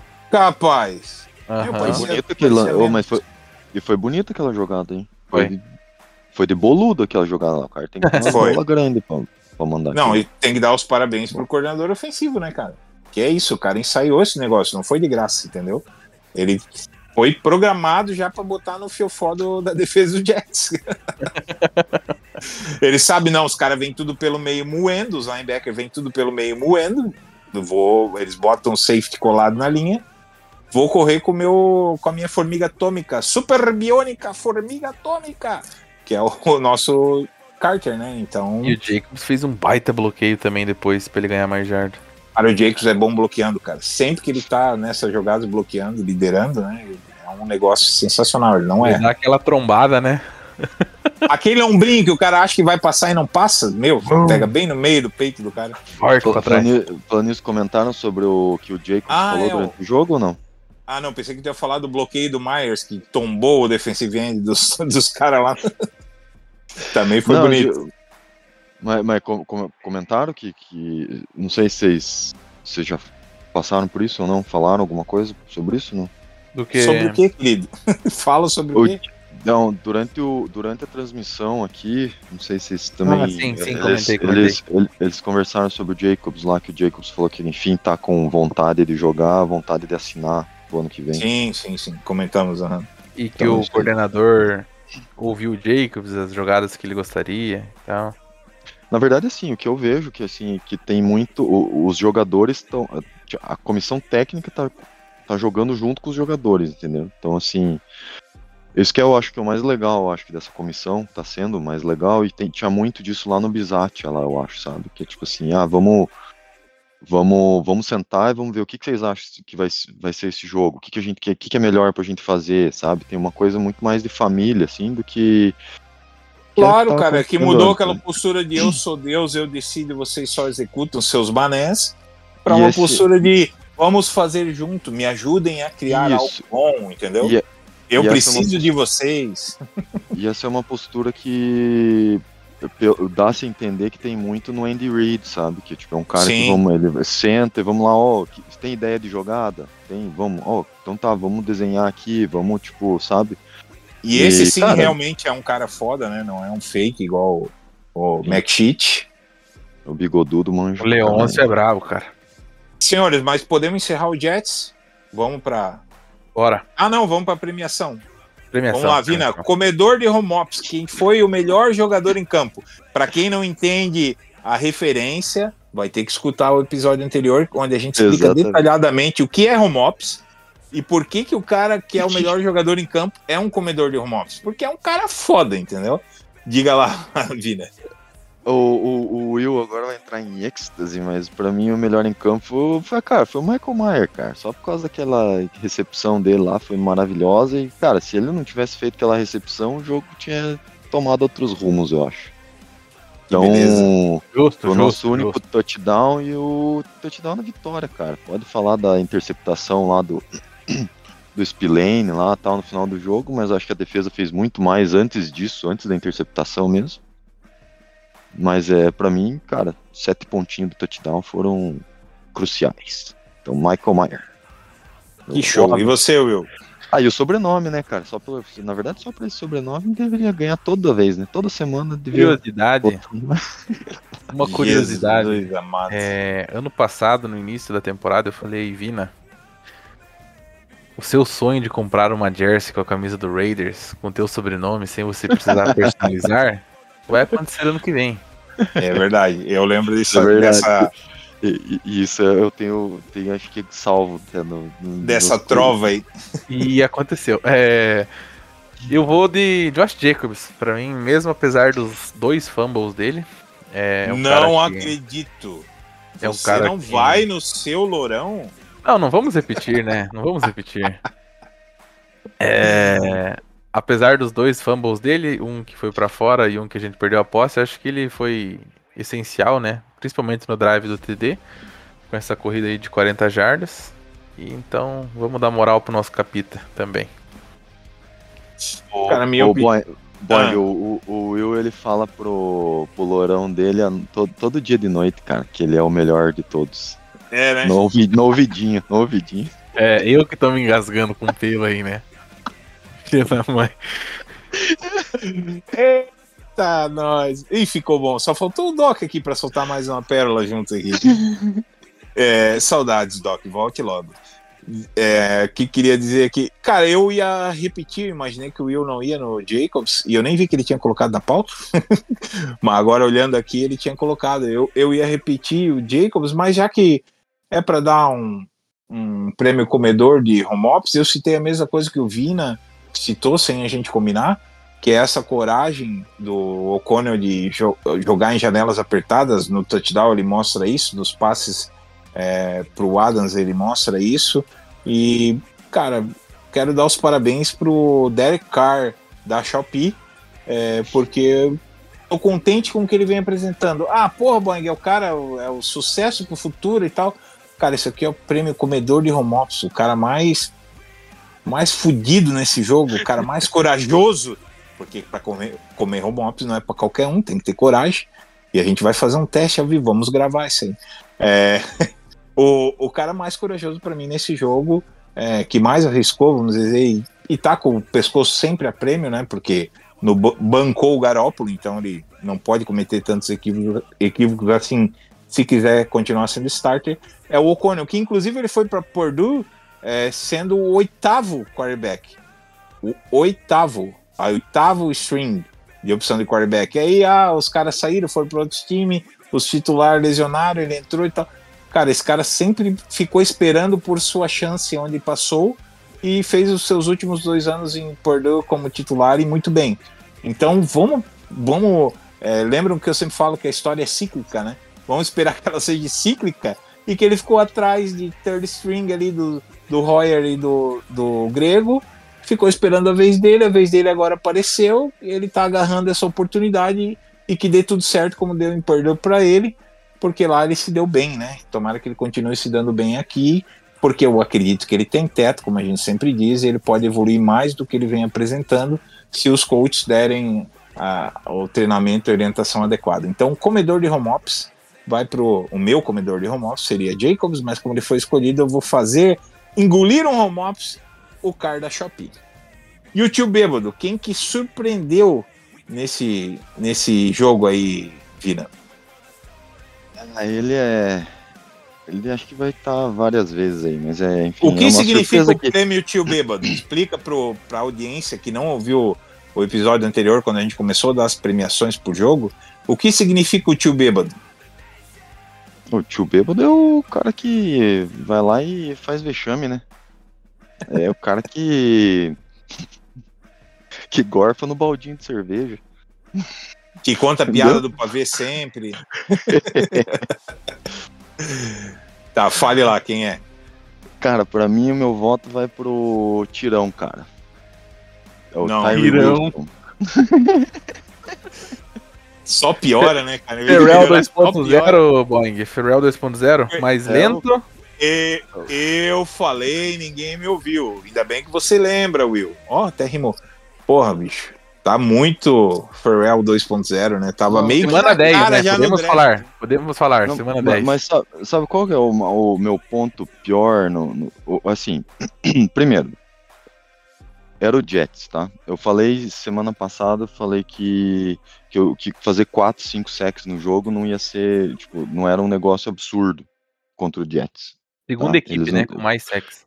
Eles têm, é, é, eles têm uma média de, de sacks bem alta por jogo.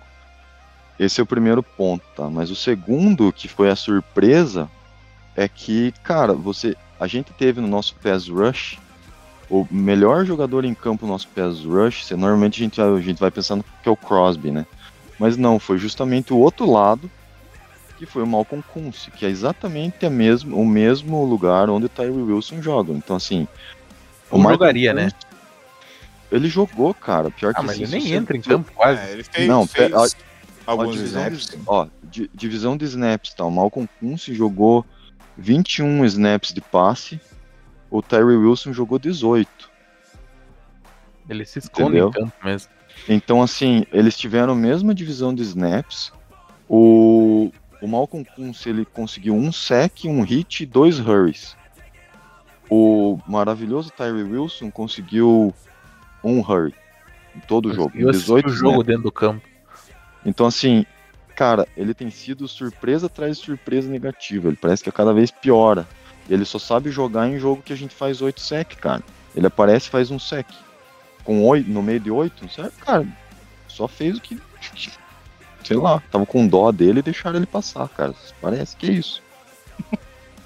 Enfim, esse é meu Tem voto. Vai tu mesmo. Ty- Tyree Tyree Wilson. Ai, ai. É, diz que é o BPA, né? O BPA, BPA, meus ovos peludos de novo. Já que a gente não tá com o TK aqui para poder discutir isso, eu posso falar, né? No próximo É. episódio a gente se resolve. No próximo ele, ele defende. Diga lá, Will. Ai, Quem ai. é o tio bêbado?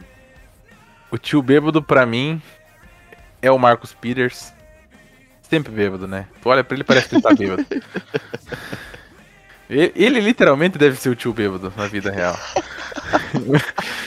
Mas falando do jogo em si, é, não sei, cara. Me parece que às vezes ele dá uma desligada do jogo. Ele tá num, num homem a homem ali.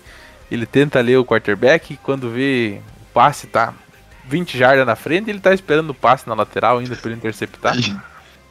A gente falou isso semana passada. E aí o cara passa correndo do lado dele, ele tenta dar um tapinha na bola pra ver se cai, não cai, o cara não cai, ele o cara corre mais 10 jardas e vai embora. Enfim, é, eu me preocupo essa semana que tem Tarek Hill, que vai correr as Olimpíadas, tem o Waddle, que é rápido pra caramba, volta o Ashen nessa semana, rápido pra caramba, o Monster corre um monte. Vou matar o Peters. Essa semana ele morre, mas enfim, vamos falar daqui a pouco. Essa semana pra mim o tio bêbado é o Marcus Peters. Então, cara, realmente é decepcionante, né? Assim, é, quando ele precisa botar o corpinho pra jogo pra dar um teco, o cara sai. Ah, mas ele tá lesionado. Cara, não é um problema nosso, né? A gente quer efetividade. Bota o corpinho, se machuca e deixa o nosso menino Bennett jogar, então, se for o caso, né? É, dá, dá vaga, não quer dar teco ou dá vaga, né? Mas, enfim, né? É, tem nome, tem estrela, mas pra mim também ele é o, nessa categoria de, de surpresa negativa, de cara que só faz nhaca, ele também é o, o meu destaque. É, por quê? Porque ele é veterano. Não seria uma briga feia entre ele e o Wilson. O Wilson, é, a gente fica mais molido, eu especificamente, porque é uma pique alta pra caramba. E, enfim, né? Não vamos discutir BPA aqui, mas. É. Bem questionado, né? Mas, enfim. É, Ziegler e McDaniels passaram, que fizeram essa escolha. A gente está com, com ele aí para tentar evoluir. E, cara, pode ser que isso aconteça efetivamente, mas por experiência a gente vê que todo top defensive end que vem é, da que vem da, da NCAA, do universitário, já vem com, com sangue nos olhos, seja lá em que pique ele foi escolhido, pique alto ou pique baixo. E aí eu posso quem é bom é bom, né? Vamos falar de Crosby, né? Já chegou chegando e, e executando.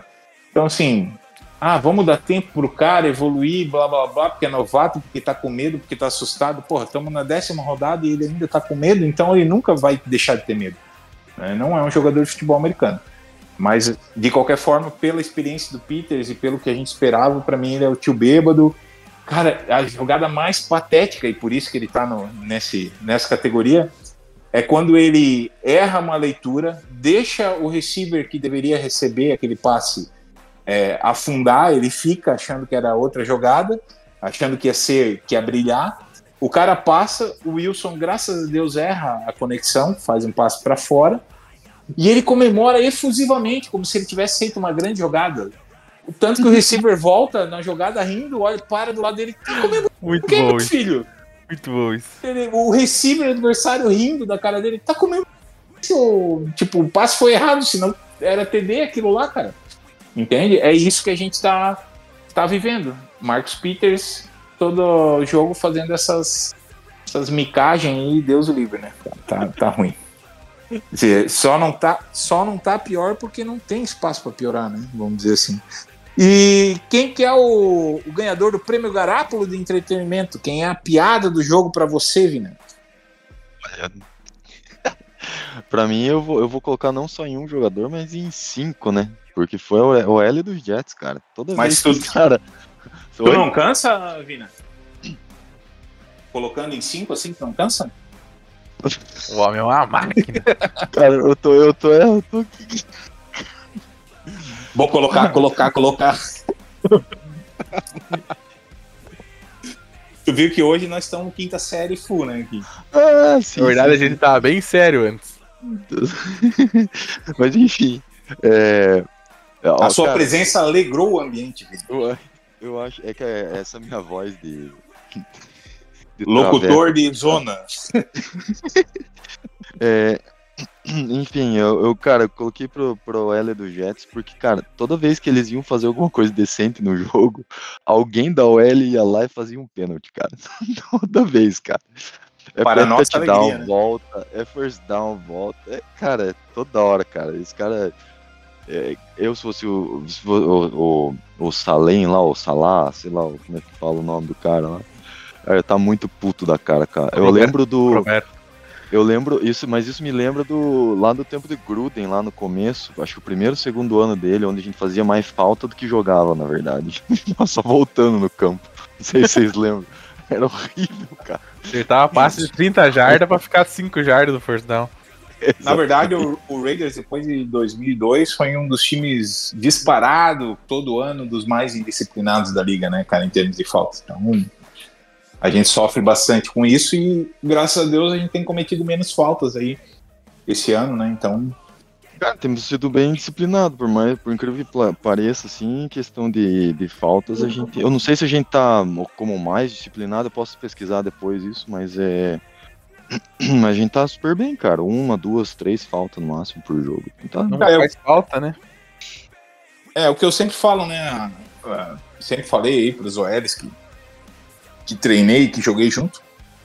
Cara, é preferível você deixar o cara passar e talvez você não matar uma jogada porque a bola já saiu, ou porque o quarterback vai conseguir se livrar, ou porque o running back vai conseguir fazer um bloqueio extra, do que você fazer um holding e matar um possível touchdown, entendeu? Então, assim. Nona equipe. Nona equipe em faltas. Com menos Nona, faltas. boa. Ah, tá. Pensei, porra, com mais faltas. Achei que tava melhor. Não, tá ótimo, né? Então. Pra, pra 51 você, faltas. pra você o L do Jets foi a piada do, do jogo. E pra você, Will?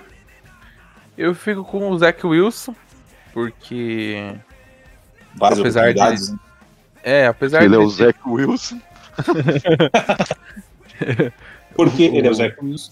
o admirador de MILFs, é, ele passou. Como assim? Me explica melhor isso aí. Não tô sabendo. Ah, é o meme que a galera faz, né? Que o, o Kelsey Né? tava olhando pra Taylor Swift e ele tava olhando pra Mama Kelsey lá. Foi por isso que ele Meu jogou bem aquele jogo. Não, cara, cada coisa. Isso não. Não, mas- é porque ele, pe- ele pegou a mãe do. Cara, de quem que foi, cara? Agora Eu não tô lembro, lembrando mas quem que era. Mas ele pegou uma mãe. O Aaron Rodgers deve ter uns, um, um 80 anos. É, Não, é por causa que ele até teve algumas jogadas boas durante o jogo. Ali no, na Hail Mary, no final do jogo, ele conseguiu fazer certinho e tal. Mas para um ataque que tem um bom recebedor, um ótimo recebedor, que é o Garrett Wilson, que tem bons running backs, o cara não consegue fazer andar, né? Ano passado, o Mike White fez esse ataque voar perto do que o Zach Wilson vinha fazendo. Então, pra mim, ele é o grande responsável por esse ataque do Jets ser tão fraco. É. É, pra mim a piada, a piada fica pro nosso Wilson, tá? Eu, pra mim ele continua. Agora a gente pode falar que passou da décima rodada. Ele é uma piada de mau gosto dizer que isso é BPA, nem aqui nem na China, certo, TK? Depois a gente conversa a respeito. Você não tá aqui, hein? Não veio, né, né, né, né. Mas de qualquer forma, tirando a quinta série é, e a provocação amistosa ao amigo TK, é, o Wilson tem, tem sido uma piada de mau gosto pra mim. É, não tenho a paciência que outros têm para esperar o cara evoluir. Acho que Ed Rusher entra na liga provando que é, que é fera. Ah, mas se você for ver isso aqui, um monte de desculpa. Eu não, não tô preocupado com os outros caras que foram draftados antes dele, logo depois dele, e o desempenho dos caras. Eu tô preocupado com o cara que tá no meu time. Esse não tá rendendo. Ponto final. E, Bom, e continua não pergunta- rendendo. Uma pergunta que eu tenho, assim, tipo, o, o, o Tyree Wilson, ele no college, ele jogava muito de, é, de pé, sabe? Não co- com, a mão no chão, digamos assim. É, mais de outside linebacker, né? Do que de defensive end. É, Pelo menos em isso- postura. É, é, ele, tendo ele que migrar, digamos assim, porque a gente usa muito mais o 4-3, né? Então, tendo ele que migrar pro, pra defensive end, assim, isso pode ser uma, um baque pro jogador ou você vê que é só desculpa? Não, eu, eu não acho que vai mudar o, o que ele consiga entregar. Certo? No, no final, deixa eu tomar um gole d'água aqui, que agora o, o pelo do Vina deu, deu ruim. Ih, rapaz. Mas eu tô no Brasil, ele tá nos Estados Unidos. Tá? Calma, calma. Ih, rapaz. Lá ele. Ó, o Will já encheu a boca d'água aí. Para, Will, para com isso. Mas de, de qualquer forma, é, falando sobre a, a- o stance da saída da jogada, isso não pode ser um fator tão crucial assim para você perder tanto desempenho, certo, Vina? Sim. Não sei se tu concorda comigo. Tá, é, muda sim, mas o que mais muda é a velocidade do jogo, que eu acho que ele ainda não se adaptou. Tá? E ele entender que a força que ele tinha lá e que era, nossa, um destaque, um, um- uma coisa além da média, aqui é apenas a média. E talvez Uhum. nem isso. Certo? O cara não faz um bull rush com aquele corpão. O cara não é ágil que chega para fazer qualquer movimento de, de habilidade aí, de técnica que vá surpreender um- os tackles. Até então, não. Ele acho que conseguiu um sec, é isso? Até agora? Dois. Dois. Um Dois contra sacks. o Giants e um contra o Bears, eu acho, né? Não lembro, Bears? cara. que foi Eu isso? mas é mandei, eu, provável. eu eu mandei lá no grupo lá hoje, inclusive. Então, ele conseguiu dois sacks em, em 10 jogos para um cara que vem num- numa escolha antes da, da décima escolha aí, do- da- das primeiras escolhas do draft. Desculpa, cara, eu vou cobrar sempre, é pouco. É, é muito pouco. Não, não, não me interessa muito o que os outros estão produzindo nos outros times. Me interessa que ele não está produzindo o nosso. Então, de fato, isso me deixa preocupado e para mim ele ganha esse prêmio aí é, com alguma vantagem, porque me preocupa mais ele do que o dos Jets, entende? Que o Zach Wilson. Ele, para mim, tem sido uma piada de, de mau gosto. E espero que ele me cale, diga até o final da temporada, toma seu anti. Mas por enquanto ele, ele vai ficar aqui nesse prêmio, acho que todo jogo para mim, por enquanto. Mais alguma coisa acrescentada desse jogo? Vamos rapidamente falar sobre Dolphins. Eu só vou acrescentar que o Zach Wilson, na verdade, ele foi. ele foi acusado pela ex-namorada dele de ter dormido com a, com a mãe do melhor amigo dele. Nossa, mas é, em que tribunal que ele foi acusado? Uma, uma, uma bela história de amor. Ah, não. Ela só acho que deve ter falado pra imprensa alguma Como coisa assim. assim está no ar? É, alguém que não aparecia e quis aparecer, né? Muito provavelmente, ou não. É, ex-namorada, sabe como é que é? É isso. Ex-namorada. Ex-namorada. Ex-namorada. É, os caras estão vendo muito. Porra, como é que era o nome? American Pie, tá ligado? É, Como é que era? É, é o Stifler? Stifler. Não, é o Stifler. Stifler. A mãe do Stifler. É. Então, de qualquer forma, cara, é isso. Esse coisa jogo. que o Boeing me lembra, cara. Cara, eu sou velho, né, Muito cara? bom, cara, eu ainda muito era bom. Imagina se sai um filme desse hoje em dia, cara. Meu Deus, vai tudo. Cancelado Ah, em todas as esferas.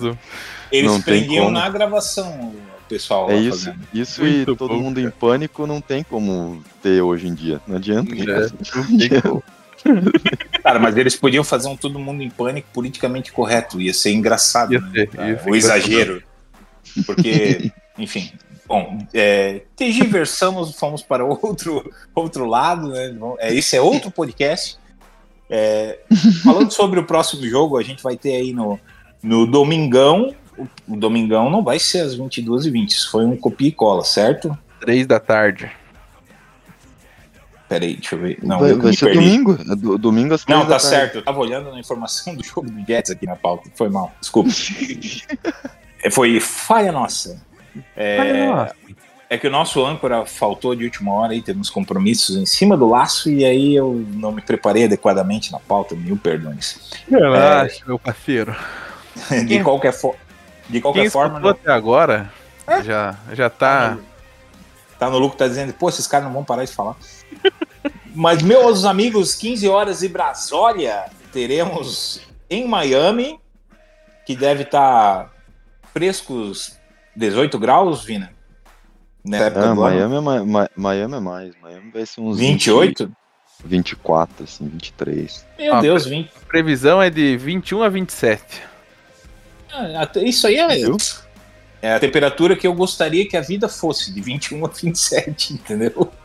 Sempre, todo dia. É bom. Amém, eu também. Eu também. É. Enfim. Então, é, a gente vai ter o jogo contra o jogo que vai ser. Esse sim vai ser um jogo chave, importante para a gente ter algumas definições e provavelmente vai ter um episódio bem conturbado, bastante coisa para falar depois desse jogo. Mas a gente enfrentará o, o poderoso time dos Dolphins, que tem um ataque de excelência e tem uma defesa que não deixa por menos. Meus queridos amigos, começando pelo Vina, já que ele chegou mais tarde, é, me diga lá, Vina, qual que é a, a, a tua expectativa. E se quiser falar aqui de algumas das curiosidades que você destacou, fica à vontade aí de, de ir na pauta, tá? É, falar, falar das estatísticas do, do Dolphins é meio complicado. Tá meio complicado esse ano por causa daquele jogo maravilhoso contra o Broncos lá, né? Então, assim, a- as estatísticas deles acabam meio que sendo Explodiram à direita. É, e- é, é, exatamente. Então, tipo assim, quando você fala, é, por exemplo, a jarda terrestre, os caras correram pra 1.300 jardas já esse ano, entendeu? Só que assim, só naquele jogo foram 300 e lá vai cacetado, deixa eu lembrar aqui agora. 300, 350 jardas corridas em um jogo só. Absurdo. Cara, é uma coisa bizonha, entendeu? Então, assim, daí você tem que ficar meio que fazendo as- os cálculos, assim, tipo, ah, não, ao invés de 350, vamos fazer com 100 pra colocar uma média, assim. E então é meio, meio bagunçado, assim, tipo, ponto Mas eles têm um jogo por a menos também, né? Eles estão com um jogo a menos que nós, exatamente. E só que assim, cara, os números deles são absurdos, né? Touchdown passado, corrido.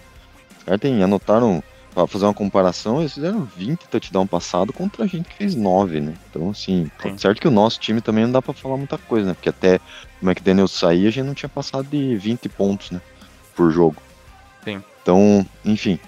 Mas é o que me surpreende, ou que me deixa mais assim. Não é pre- preocupado, porque na verdade a gente entra no jogo assim meio que tranquilo, né? A gente tá. Estamos Sem pressão. 5-5, digamos assim, mas a gente tá sem pressão nenhuma, eu acho. Mas assim, cara, eles são um, um time. O Tua tomou 15 sacks no ano, cara. Então, assim, por mais que eles tenham um jogo a menos, é muito pouco.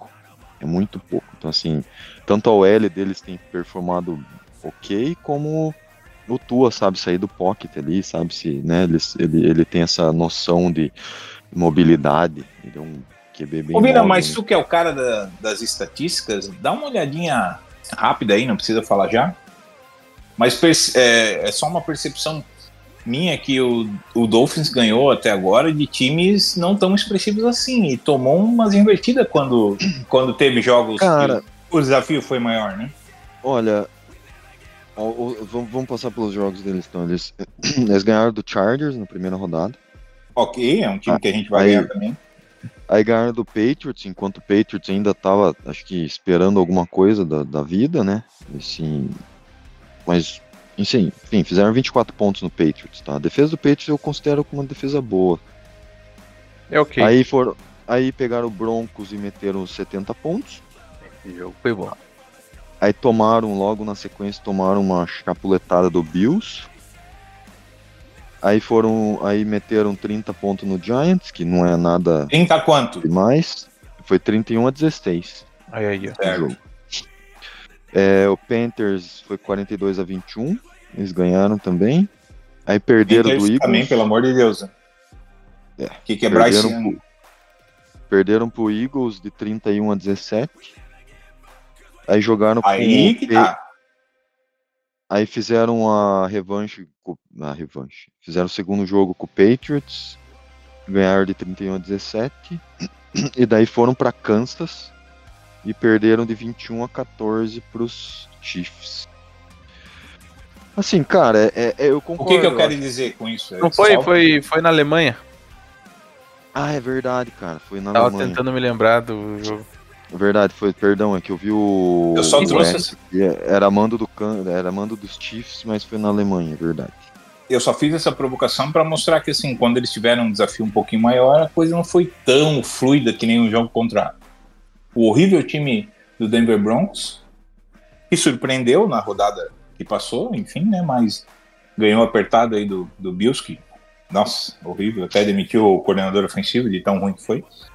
Mas de qualquer forma, eu não vejo assim esse, esse time fantástico e extraordinário quando tem desafios maiores. Não que o Raiders seja um desafio maior, mas eu acho que a gente pode impor algumas dificuldades que nesses jogos contra esses times eles não tiveram e a gente tem as chances de disputar alguma coisa contra eles. né? Mas siga, siga na, na tua pauta aí. Sim, é o, o fato que dá para se, se considerar assim é que assim, o, o- os Dolphins eles são hoje a quarta melhor defesa contra jogo corrido. Eles têm o melhor running defense pela PFF, tá? E, e esses Ah, Os jogos que linebackers eles- deles são absurdos, fechando corrida. e, e esses jogos onde eles é, perderam, principalmente para o Bills, para os Eagles, para os Chiefs, foram jogos onde eles tiveram uma, onde o jogo terrestre do, do outro time meio que conseguiu entrar, assim. Então, é, eu digo meio que conseguiu porque, assim, cara, eles- como eles são a quarta melhor defesa do jogo corrido, é, beirar os, as 100 jardas ou passar das 100 jardas é uma coisa, é um fato a ser é, levado em consideração, tá? Então, assim, esses são, esses são os jogos que eles, que, assim, eles tiveram mais trabalho, eu acho. É, até porque, cara, não sei, o jogo, o jogo passado com eles, assim, parece estar bem. Não, não é, não é a coisa mais absurda do mundo. O Mahomes teve bastante problema, mas é. Eu, eu acho que precisa muito conciliar as coisas. De novo, a mesma coisa do Jets lá. Eu falei no, no, no- quando a gente tava falando do jogo contra o Jets, a gente tem que conseguir colocar o nosso jogo terrestre para funcionar. E, e cara, se a gente con- é, é basicamente isso que a gente precisa. A gente colo- cons- precisa balancear muito o nosso ataque para conseguir alguma coisa. Se a gente quiser só entrar para passar o jogo, aí eu acho que é meio mais. A gente vai ficar um pouquinho mais complicado, mas o. Acho que o Jacobs A tem, defesa vai cara, cansar muito, né? é, exatamente. E, cara, queira ou não, com o QB Rookie ali, ah, um outro fato que é interessante deles é que eles estão empatados com a gente no pass rush. Então, assim, a gente com o QB Rookie ali, cara, pra você colocar pressão, a gente viu que o Jets colocou pressão ali e a gente meio que sofreu, né, pra conseguir Uhum. ir pra frente e tal. O segundo tempo a gente melhorou um pouco porque a gente começou a fazer um passe um pouquinho mais lateral, um passe mais curto. A leitura do, do Aiden começou a, a, a fluir mais, assim, e, e mais Do pro- Eidão. Do Aidão, é. É, então.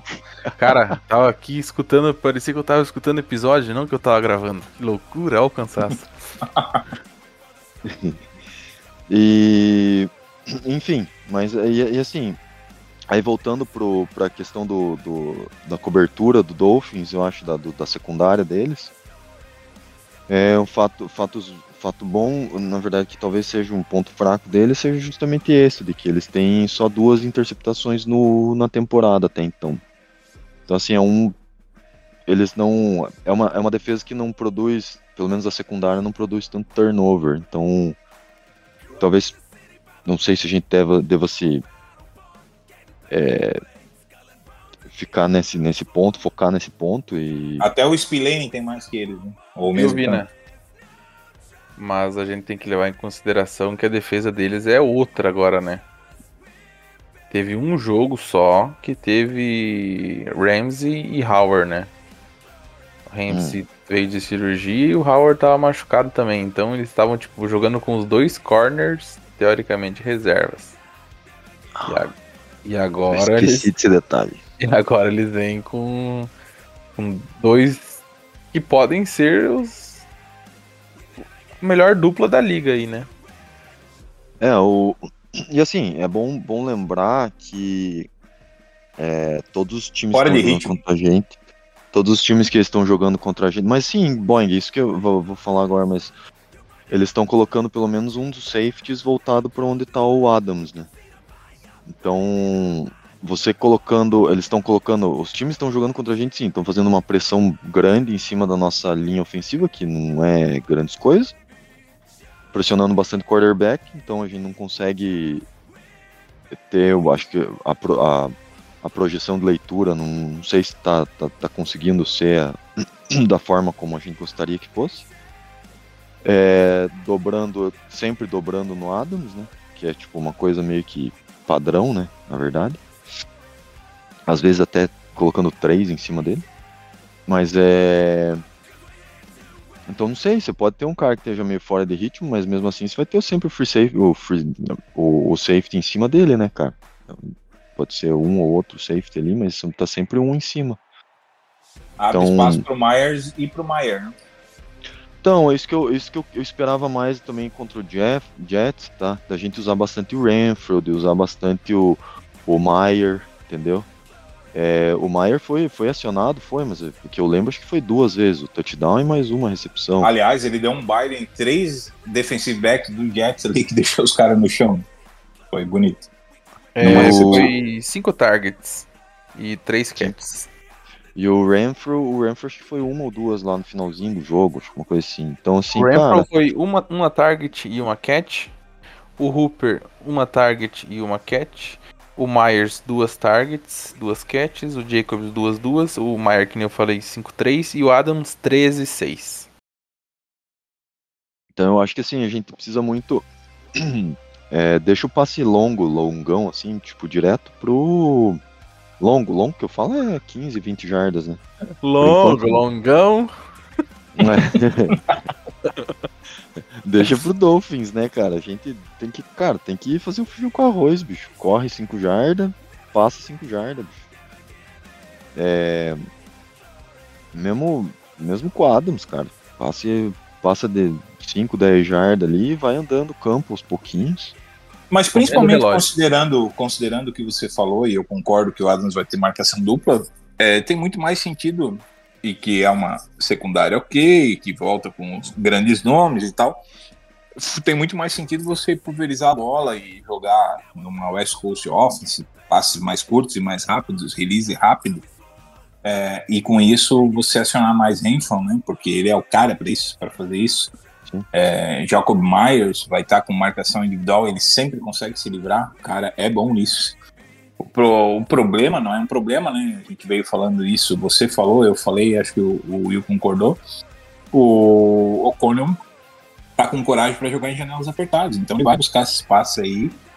E eu acho que quanto mais a gente conseguir é, distribuir o jogo, mais difícil fica para a defesa do Dolphins. Né? Então, De certa forma é bom que ele esteja essa, essa coragem, porque assim, esse ano é o ano da avaliação, né, cara? Então, assim, Cara, Quanto se mais ele, ele- ele sabe que se ele não fizer o melhor dele, ano que vem ele tá de novo lá no banco em terceiro, né? Então, uhum. é agora ou é agora.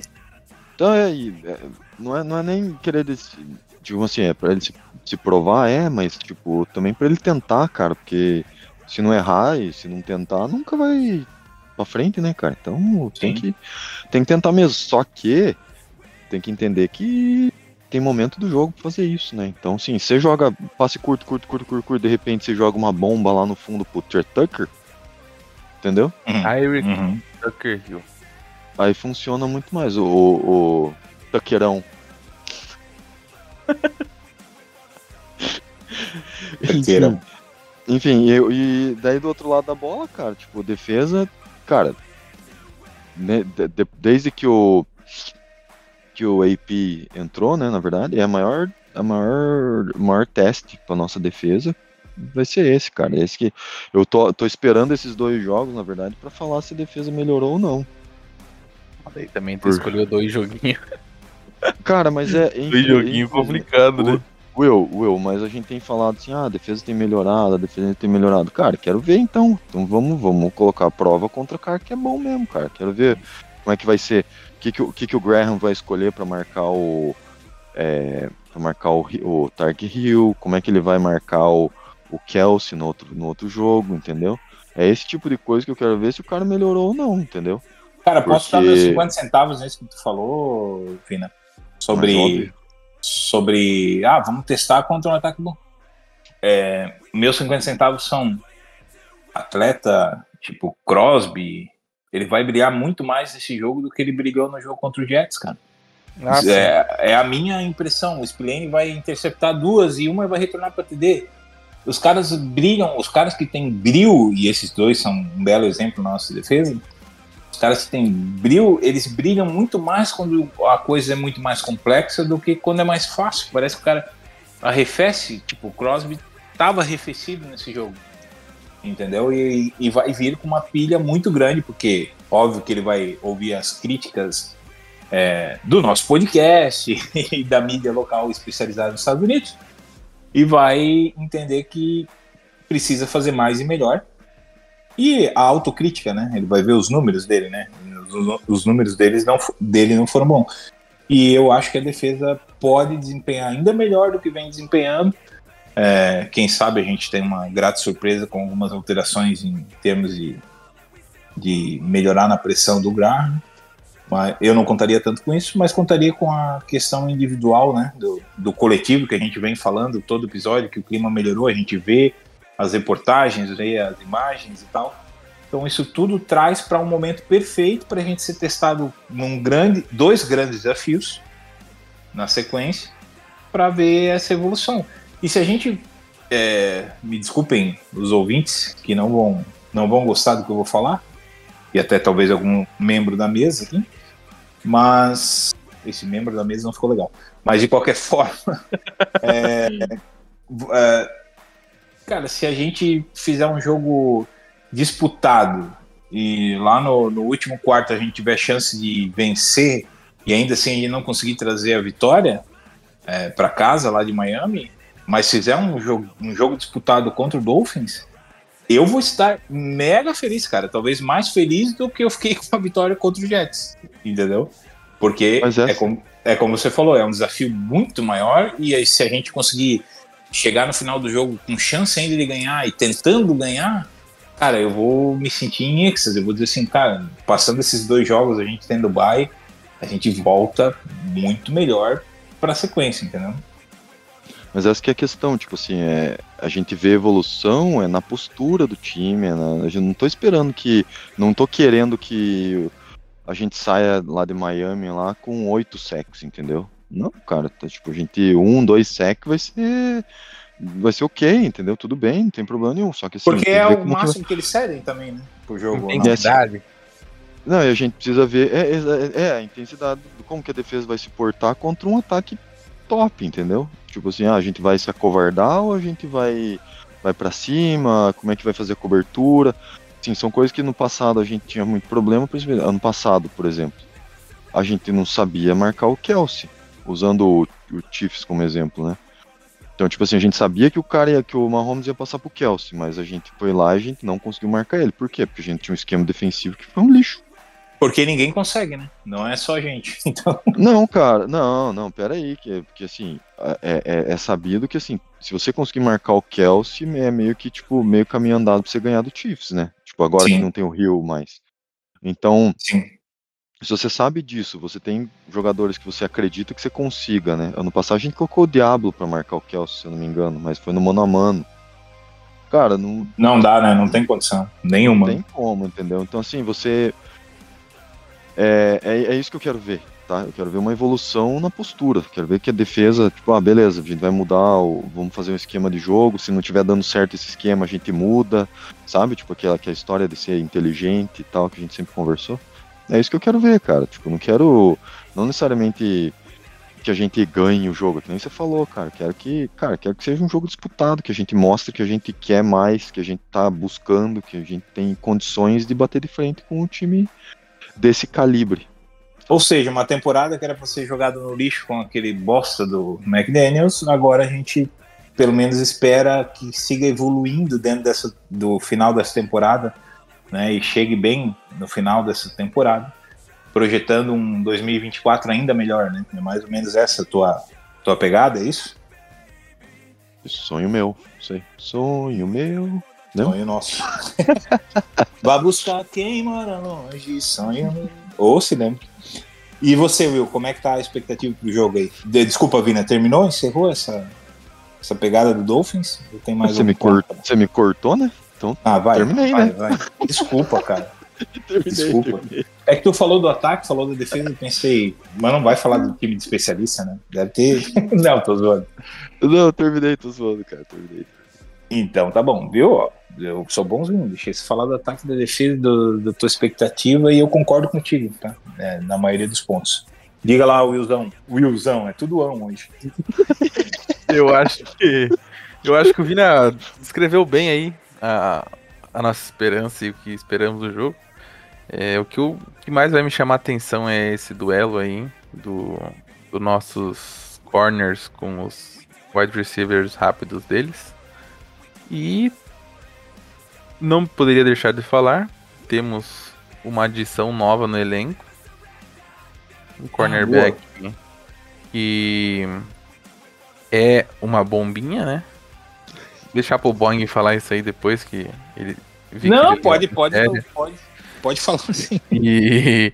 Mas eu desconhecia o jogador de certa forma, fui olhar alguns lances dele e me chamou a atenção que ele tem uma pick six em cima do Aaron Rodgers. Legal, né? Não, é todo dia que você vê uma pick six em cima do Aaron Rodgers. É, ele parece um pouco instintivo é, nas interceptações que ele teve ano passado.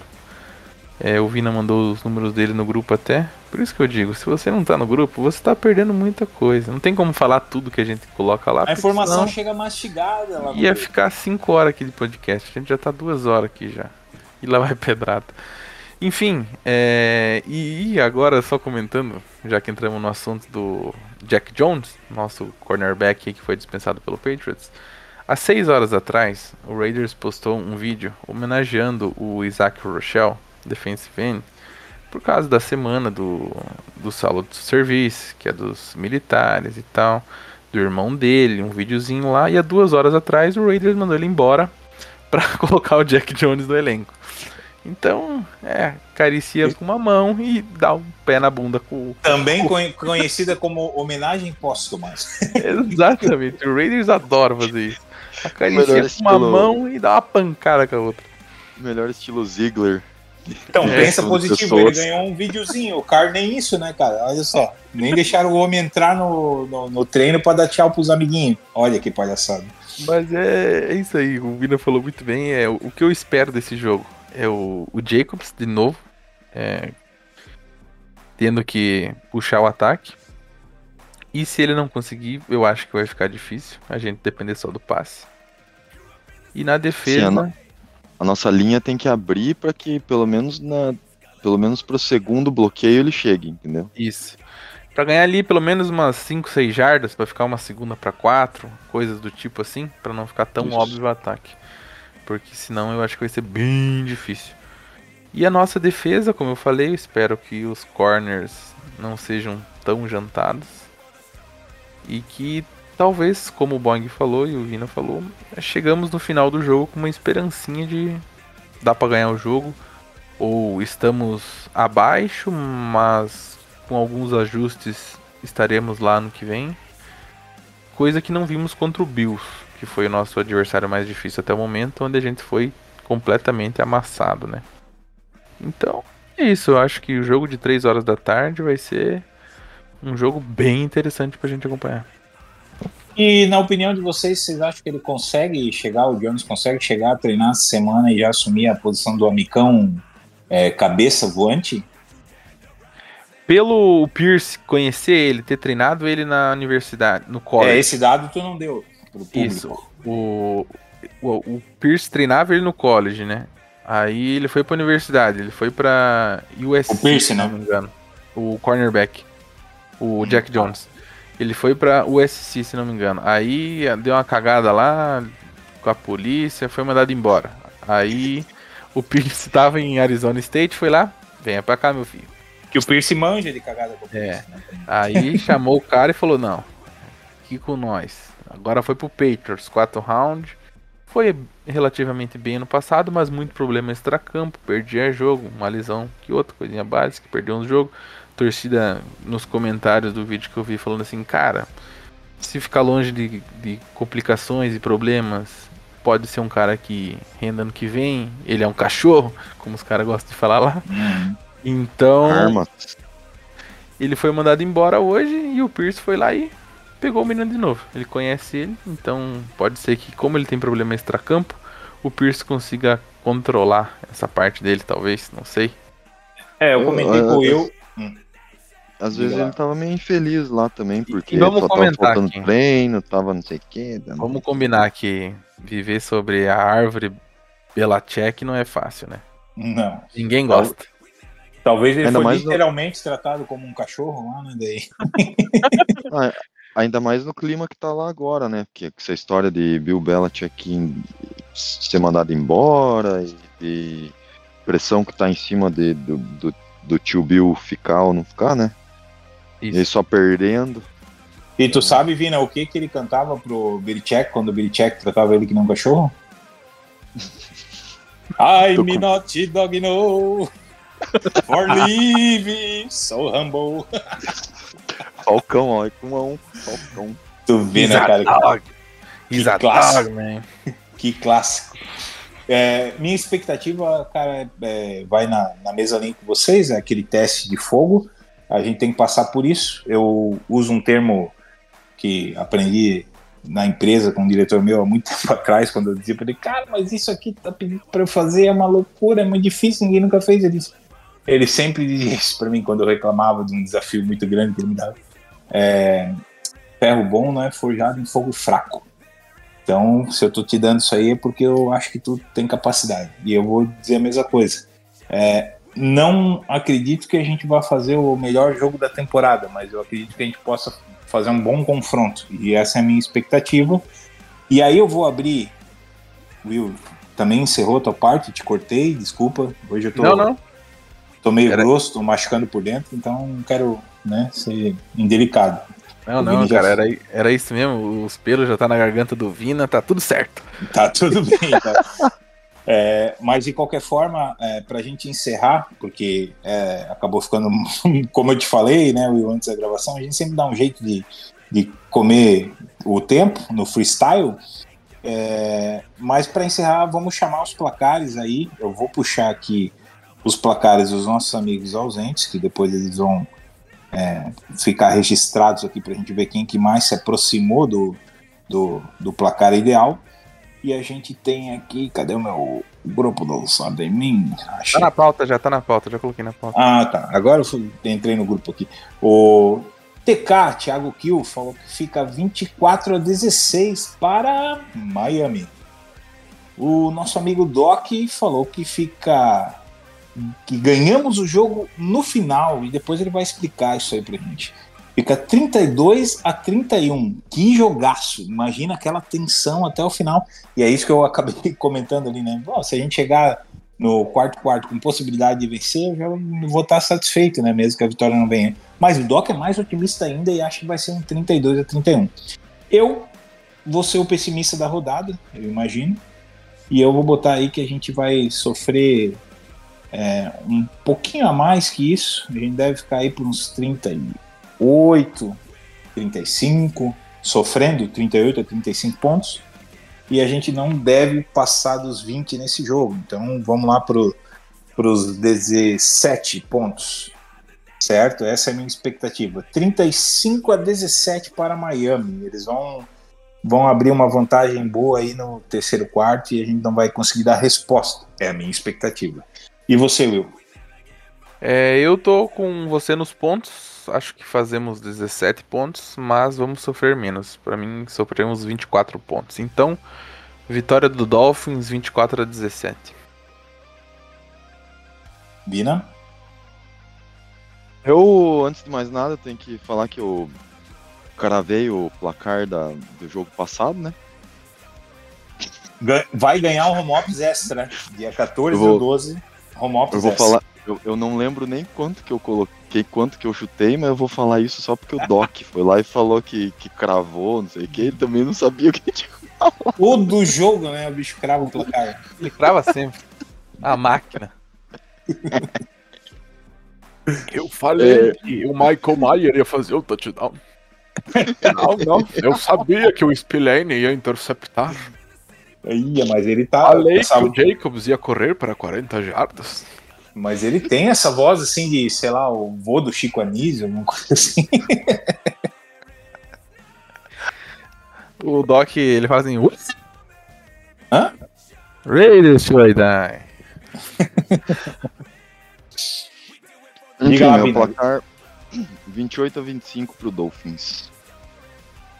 Pessoal, eu quero agradecer a presença de todos, vou pedir as considerações finais, agradecer muito a todos que nos ouviram até aqui. Esse episódio ficou mais longo do que a gente esperava, porque a gente gosta de falar do Raiders, é um prazer estar com vocês, ficar com vocês, falar com vocês. Vou deixar meu abraço a todos, considerando que a gente vai ter um jogo é, que vai nos deixar muito tensos, mas é, a minha expectativa é que essa evolução do Raiders siga e siga bem. E a gente possa passando aí por dois times que, que são contenders a- ao título do Super Bowl até porque não não só a final da AFC mas o título do Super Bowl. Esse ano passando por essas duas pedreiras horrorosas nós consigamos é, fazer jogos ainda melhores porque a gente vai evoluir com os desafios que a gente vai passar. Então essa é a minha expectativa. É, acho que que o, o fogo forte vai vai nos queimar nessa, dessa vez, mas a gente aprende com isso, a gente evolui com isso, a gente acaba, a equipe, o conjunto acaba se tornando melhor para os próximos desafios e o próximo é, é contra rival, né? Tem pimentinha a mais nessa disputa e a gente vai falar sobre isso no próximo episódio. Um abraço para vocês e agora eu deixo vocês com as considerações finais do Vina. Olha, um abraço pra todo mundo que aguenta a gente aí. E, cara, esperar que, que a gente faça um bom jogo, que a gente consiga, é, cara, acima de tudo, mostrar a evolução aí, mostrar que a gente, que o, o mostrar que o AP tem competência, capacidade para ser o nosso futuro head coach aí que o Graham, que eu mordo a minha língua e que o Graham me mostre que ele é um, um defensive coordinator decente. É, Isso aí, o próprio Hargrave, né? É, Hargrave, eu sempre esqueço o nome dele.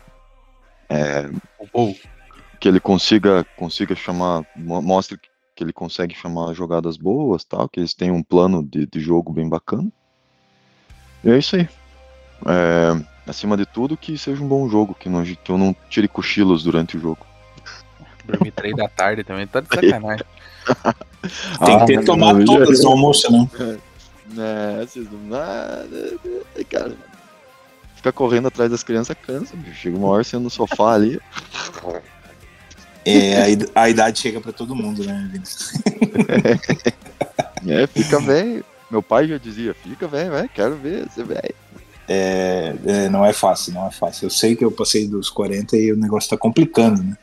Mas falando em jovens, diga lá, meu amigo Will, jovem doutor, William sabe qual que é a, a seu recado final aí pra, pra galera que nos acompanha até aqui. É isso, agradecer a todo mundo que nos acompanhou até aqui. Mandar um abraço especial para Rodrigo César, Matheus Donega, Jefferson Neri, Fabrício Raik, Diego Oliveira, Denis Maia, Beto, Carlos Opo, Vinícius e muito mais para toda a galera do grupo que nos acompanha, que nos ouve, que desfruta dos jogos da NFL com nós, que nos discorda dos nossos pensamentos, que expõe o que pensa. É, falar pro, pro Rodrigão que é o nosso querido Botafogo do Fantasy. Não tem o que fazer. Todos já sabem, infelizmente. Ano que vem você tenta de novo, meu amigo. É isso, obrigado a todos. Que o nosso jogo seja maravilhoso, que saímos com a vitória. E se saímos derrotados, que mostramos vontades. Por mais é, fumos no vestiário, mais fumaça, mais vitória, mais alegria, mais Raiders. Just win, baby. Quem engatou uma quinta marcha aí foi, hein? Porra, tava até bonito. Eu pensei que ele ia falar no final. É? Tchau, tchau!